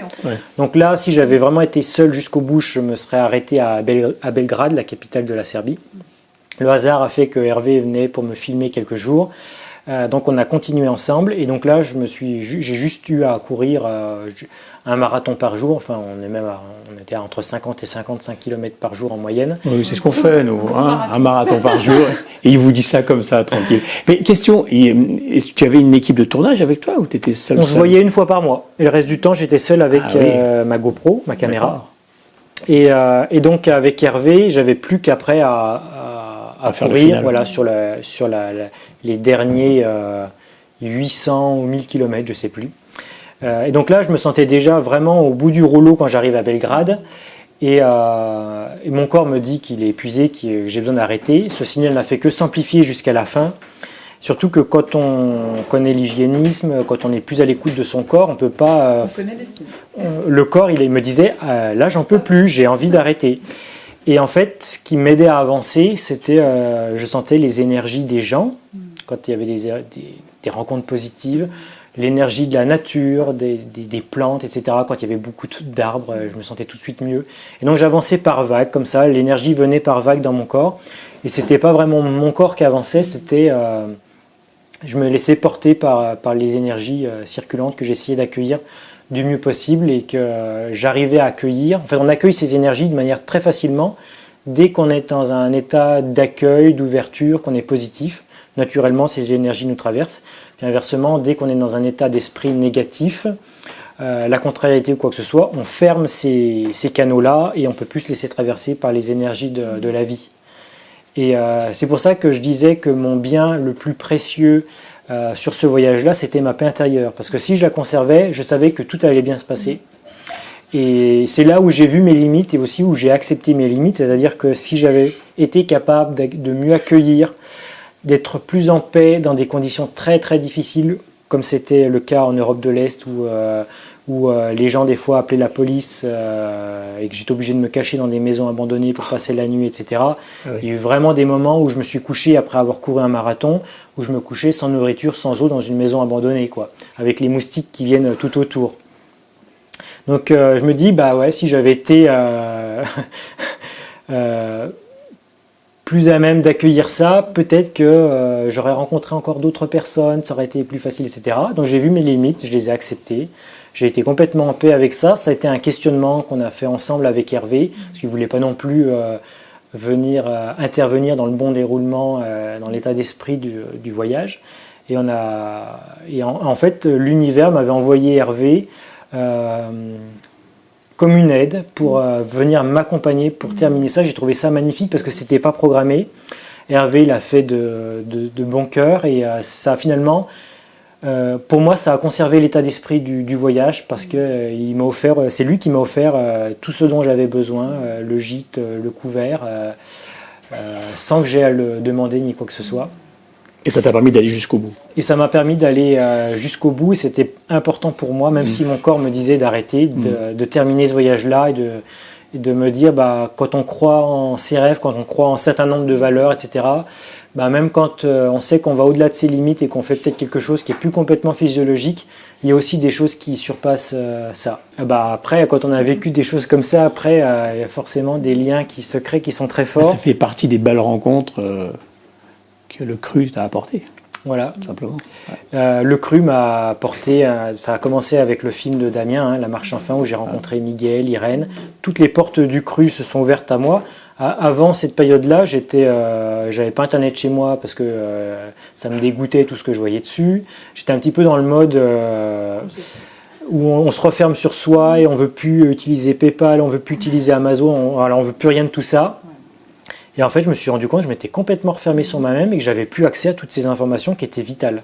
Pour ça, maintenant, je suis complètement en paix avec euh, les réseaux sociaux, avec Internet, la technologie, parce que la technologie, c'est un outil comme un couteau. Je prends souvent cet exemple du couteau. Tu peux éplucher des légumes, tu peux te préparer à manger ou tu peux tuer quelqu'un. Voilà. Est-ce que pour autant on va interdire les couteaux? Bah non. Voilà, dans la technologie, c'est la même chose. C'est pas question de l'interdire ou de l'utiliser absolument, mais on l'utilise en conscience, en prenant, en pesant le pour et le contre. Et euh, donc sur ce voyage, la, chose la plus importante que j'avais, c'était donc cette paix intérieure à conserver, à veiller sur elle, comme une, petite bougie pour pas qu'elle s'éteigne. Et euh, la deuxième chose qui était très importante et que j'ai emmenée avec moi et qui va permettre de boucler la boucle de tout ce que j'ai dit auparavant, c'était que j'avais avec moi ma petite fiole de ricin. C'est-à-dire que j'avais pas d'argent, j'avais pas de- d'habit de rechange, j'avais pas de téléphone, j'avais pas de carte routière, j'avais pas de boussole de GPS ni de quoi que ce soit, mais j'avais ma petite fiole euh, de ricin parce que je savais très bien qu'en mangeant 100% vivant, en étant exposé au soleil, avec l'activité, etc., j'allais remettre plein de choses en circulation et que j'allais très mal le vivre physiquement et émotionnellement, mentalement. Et donc ça a participé au bon déroulement de ce voyage. Donc j'ai fait plusieurs purges, euh, sulfate de magnésium euh, et ricin euh, pendant le voyage. Des fois j'utilisais les moments euh, quand l'équipe de tournage venait me rejoindre, pour- j'en profitais pour euh, jeûner et purger. Ça m'est arrivé aussi de faire double ricin de suite euh, tout en continuant de courir. Comme quoi, quand il y a- on peut, voilà, on, peut tout faire aussi. Si la- l'action qu'on a accomplie quand on jeûne et quand on purge, et, euh, donne- on lui donne du sens et qu'on accepte de lâcher prise en sachant qu'on aura de l'énergie mais qu'on ne la mettra pas euh, de la même manière. Comme moi en ce moment, aujourd'hui, je jeûne et je purge. C'est pas pour ça que euh, euh, juste avant que vous, vous me posiez des questions, j'avais plutôt envie de faire une sieste. Mais c'est- pour moi, ça- c'est important de, de communiquer autour de toutes ces notions. Donc il y a l'énergie qui me traverse, les idées qui viennent. Je cherche pas mes mots euh, ou quoi que ce soit parce que je suis en train de jeûner et de purger. Voilà. Au contraire, je suis beaucoup plus connecté et euh, j'ai, euh, les idées viennent beaucoup plus facilement. Et donc j'ai purgé régulièrement sur, euh, tout au long du, trajet et euh, voilà, j'avais donc euh, pour moi c'est assez symbolique de l'importance à, laquelle je donne aux purges puisque j'avais rien de, de tout ce que les êtres humains prendraient avec eux pour voyager, mais par contre j'avais ma fiole de ricin. Alors j'ai parcouru environ 3500 km sans compter tous les, allées et venues pour chercher Des trucs. chercher euh, à manger, chercher un gîte et euh, poser la caméra et revenir la récupérer. Euh, en 88 jours, Il y a eu un truc avec le chiffre 8, 80 marathons, 8 jours de repos, 8 pays traversés, couru à une vitesse, à mon avis, de 8,8 km/h. Et je suis revenu en France le 8 septembre. pour la, si je ne me trompe pas, c'était pour la, euh, la, fête de la Nativité de la Vierge. Voilà. J'ai été assez encadré par certains certains saints, notamment Saint Barnabé le jour où je suis parti, le 11 juin. J'ai regardé en radiesthésie quel était le meilleur jour pour partir. Je suis tombé le 11 juin. Et tu expliquais que tu avais même joué du pendule pour dire à quelle date je pars. Oui, oui, oui c'est un, épisode du voyage très important que j'ai oublié de, citer. C'est que je suis en, train, en plein préparatif quand le premier confinement arrive. Et puis euh, les, frontières se ferment et puis le prolongement, le confinement dure des mois et des mois. Et euh, je me dis, bah, ça se trouve, euh, enfin, je vais pas pouvoir partir, quoi. Mm. Surtout que même si moi, j'ai pas peur de braver l'autorité puis de faire un truc interdit, mais euh, si jamais les gens sont dans la peur, bah, ils vont me dénoncer ou ils vont pas ouvrir leurs portes. Je peux, je peux rien faire tout seul dans un voyage comme ça. Donc je me dis, bah, en fait, je crois que je vais plutôt abandonner ce projet et puis mettre en place, développer ma, société avec Florence, la Free Your Life c'est le moment pour faire ça. Puis les voyages, ça sera une autre, après. un autre épisode de, ma vie. Quoi.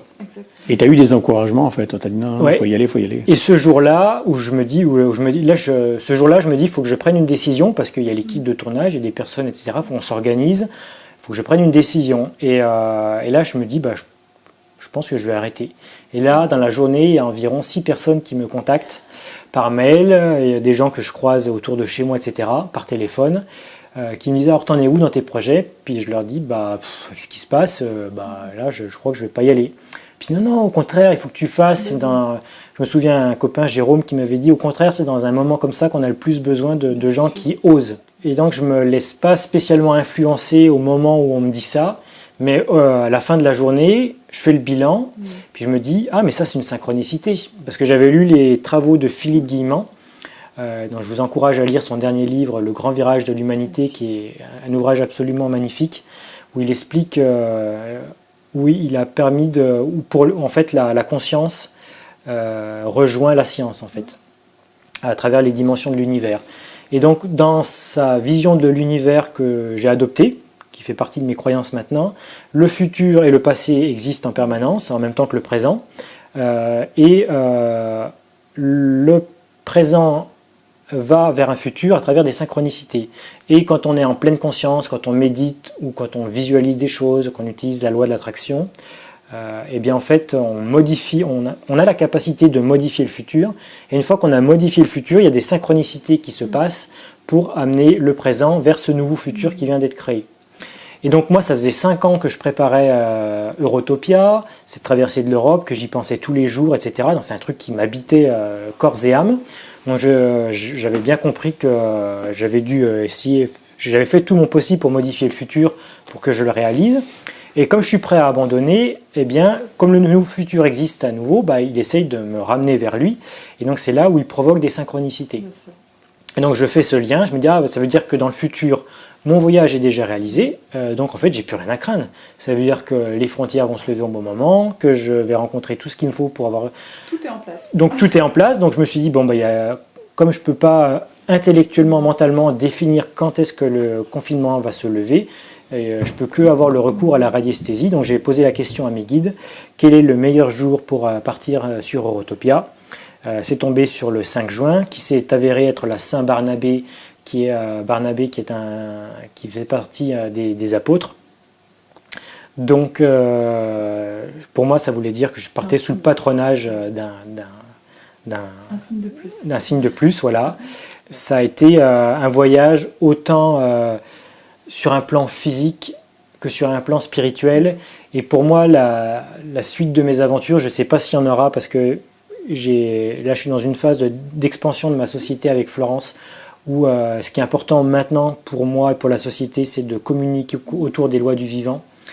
Mais en tout cas, si plus tard je continue les, expéditions et, euh, que, ou, que d'autres en font, je pense que ce qui est vraiment intéressant maintenant, c'est pas de vaincre des chronos ou euh, d'aller juste un tout petit peu plus loin que ce qui a été fait, mais de, carrément changer de paradigme et de relier vraiment l'exploration de notre, avec notre nature humaine et la spiritualité, le, monde de l'invisible. Magnifique.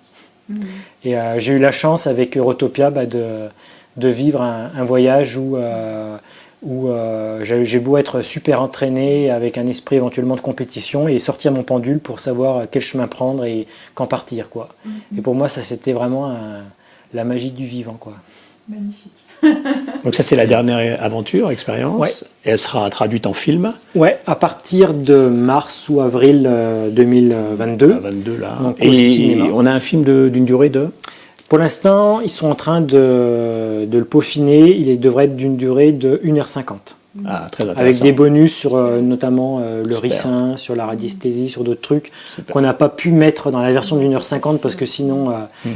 Et ce, ce qui me plaît dans ce film là, qui est en train de, vraiment prendre forme comme une sculpture qu'on taille, c'est qu'elle a été faite par des personnes qui, par les réalisateurs qui au départ connaissaient pas du tout l'alimentation vivante, l'hygiénisme, c'était pas du tout leur rayon. Et euh, ce qui fait qu'ils ont amené le sujet d'une manière que moi je l'aurais jamais faite. Avec leur œil, bien sûr. Avec un regard euh, de quelqu'un qui n'y connaît rien à la base. Et c'est mieux. Et c'est beaucoup mieux parce que ce film, il va être accessible pour n'importe qui, peu importe que la personne soit sportive, peu importe qu'elle connaisse l'alimentation vivante, etc. Et euh, par le biais de, mes expériences à travers le voyage, à travers les intervenants qui sont très bien choisis. On y va tout en douceur pour euh, montrer un petit chemin qu'on pourrait prendre et qui a l'air bien balisé, tout en douceur sans brusquer euh, le spectateur.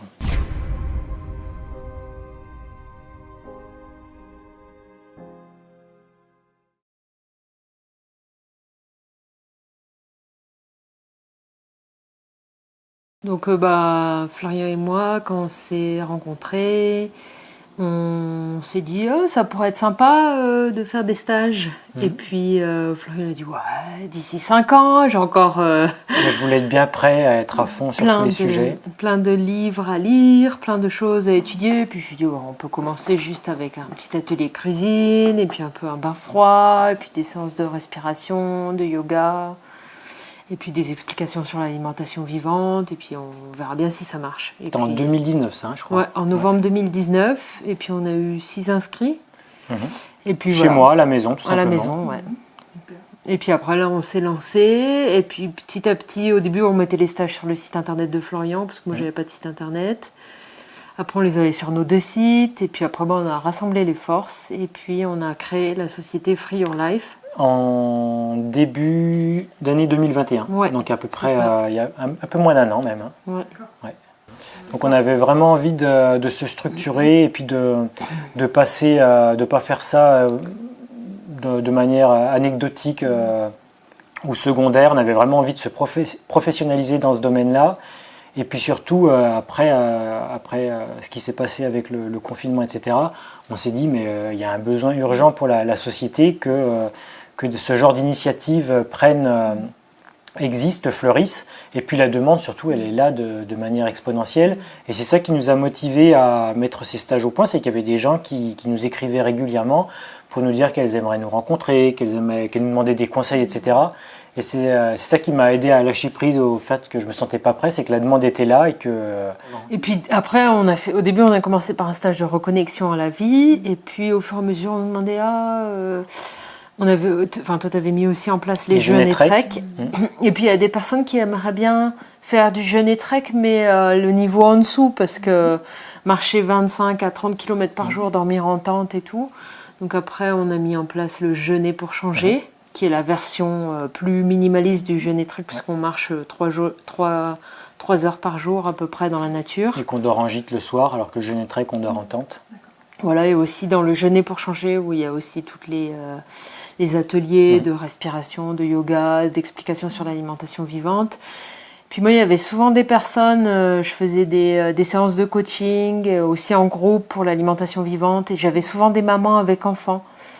Et elles me disaient ah, comment ça se passe pour les enfants, on aimerait bien aussi bah, faire participer les enfants, et j'ai trouvé que c'était une super idée, donc j'ai mis en place le stage parents-enfants donc qui s'appelle Grandir en conscience maintenant, où euh, on fait des ateliers cuisine, on se connecte à la nature, on fait du yoga adapté aux enfants, de la méditation, on fait des petits jeux sur l'alimentation vivante, Et on fait découvrir tous les, sports ici, parce qu'on a de la chance de vivre en pleine montagne. Donc l'été comme l'hiver, il y a vraiment plein de choses à faire. On fait des chasses au trésor, des choses comme ça. Voilà, on voyait en fait les, gens qui nous écrivaient quels étaient leurs besoins. Donc euh, on ne peut pas se tromper quand on fonctionne de cette manière-là. Donc on a mis en place quatre types de stages et, euh, et puis une fois, c'était l'été, je me souviens bien, en 2010, 2020.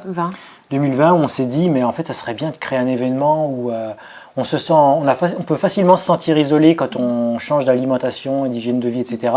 Et c'est le, tout le monde se, ressent ce besoin de se regrouper pour mieux se connaître et puis faire des choses ensemble. Et on s'est dit, en fait, il n'y a pas d'événement euh, comme ceci. Il y avait les rencontres de la régénération, mais ça a été arrêté avec euh, le confinement. Donc on s'est dit, ben, ça serait bien qu'on crée cet événement où euh, on se réunisse autour de, des valeurs sur la, santé, la, connexion, l'harmonie avec la nature. Que les personnes puissent se rencontrer, créer des projets elles-mêmes, un peu dans l'idée de, de, créer le monde de demain, puis que, que ce qu'on fait nous à notre échelle euh, euh, ça, ça, ça, se répercute parce que d'autres gens font, font, des stages, des ateliers cuisine. De toute façon, il y en a pour tout le monde, hein, pour tous les goûts, selon euh, l'état d'esprit de chacun. On n'a pas dit le nom de l'événement. Oui, et donc c'est ainsi qu'on a mis au point l'événement qui s'appelle la Fête du Vivant.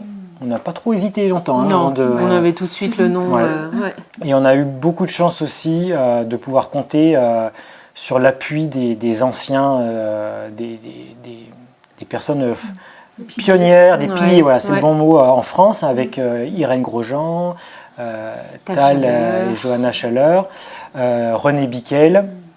qui nous ont soutenus dès le départ.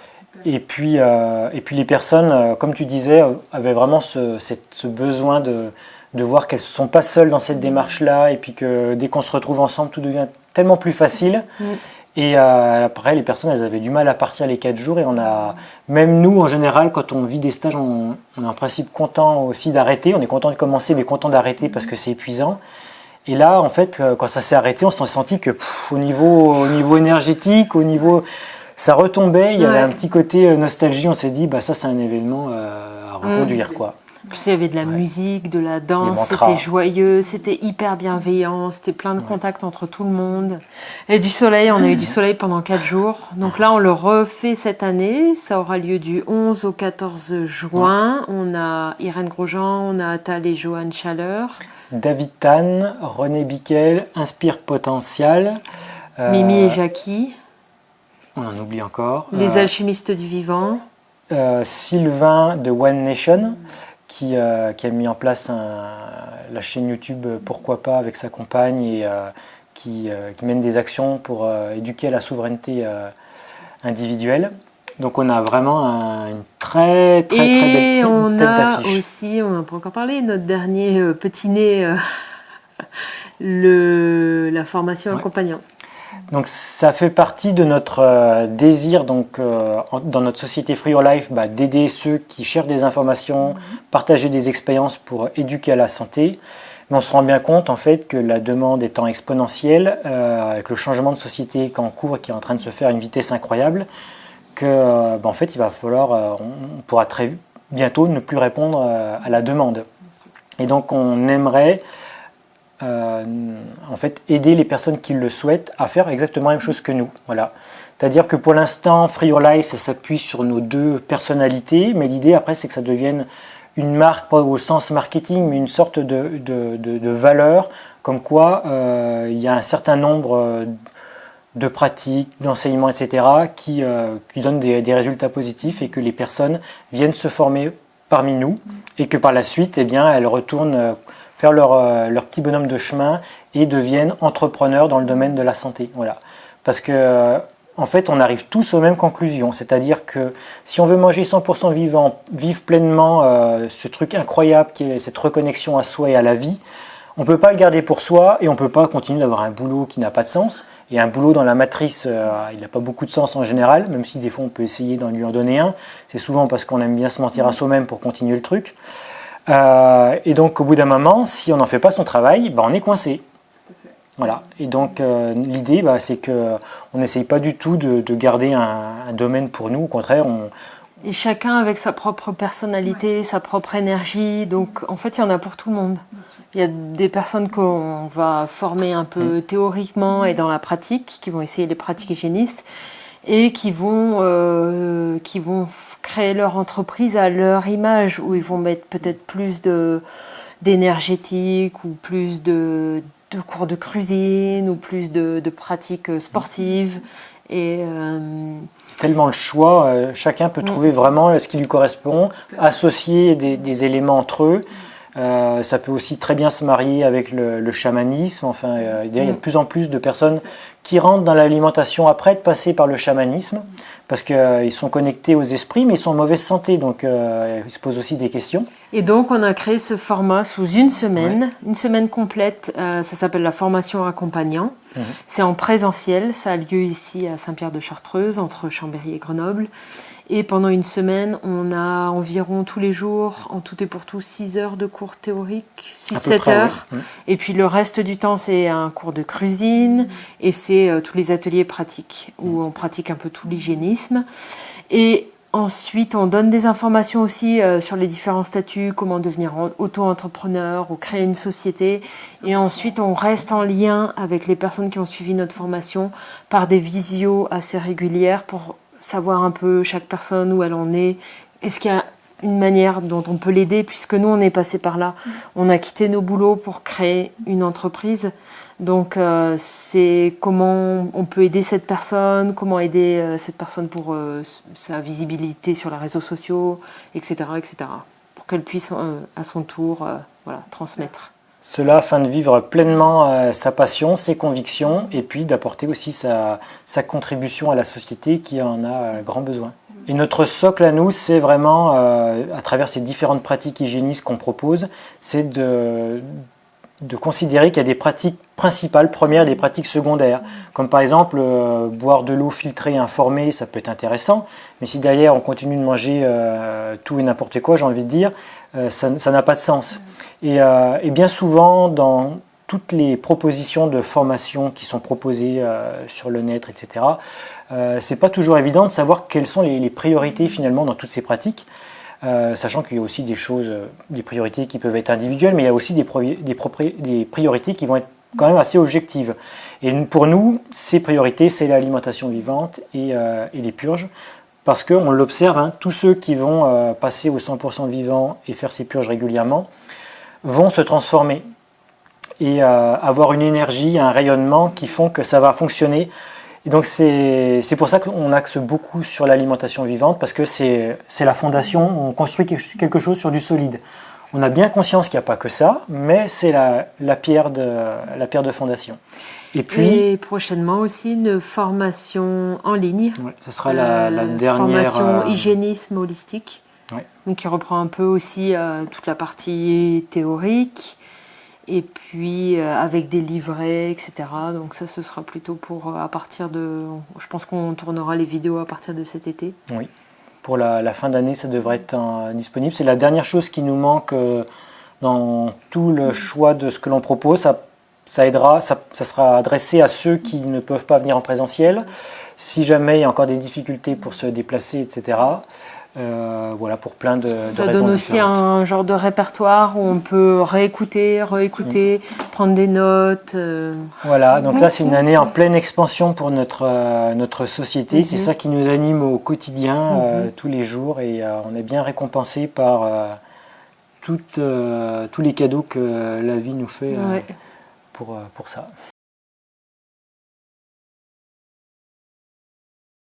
Donc c'est freeyourlife.fr. On l'a aussi en notre chaîne YouTube, Free Your Life. Voilà, un site qui, qui, a été une nouvelle version qui a été mise en ligne il y a quelques jours seulement et euh, il y a toutes les informations qui sont. Euh, Donc il y a les stages, les formations présentielles et la fête du vivant.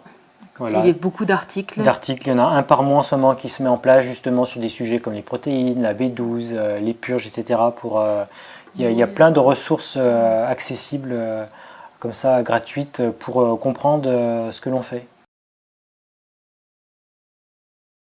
Merci, à tout bientôt.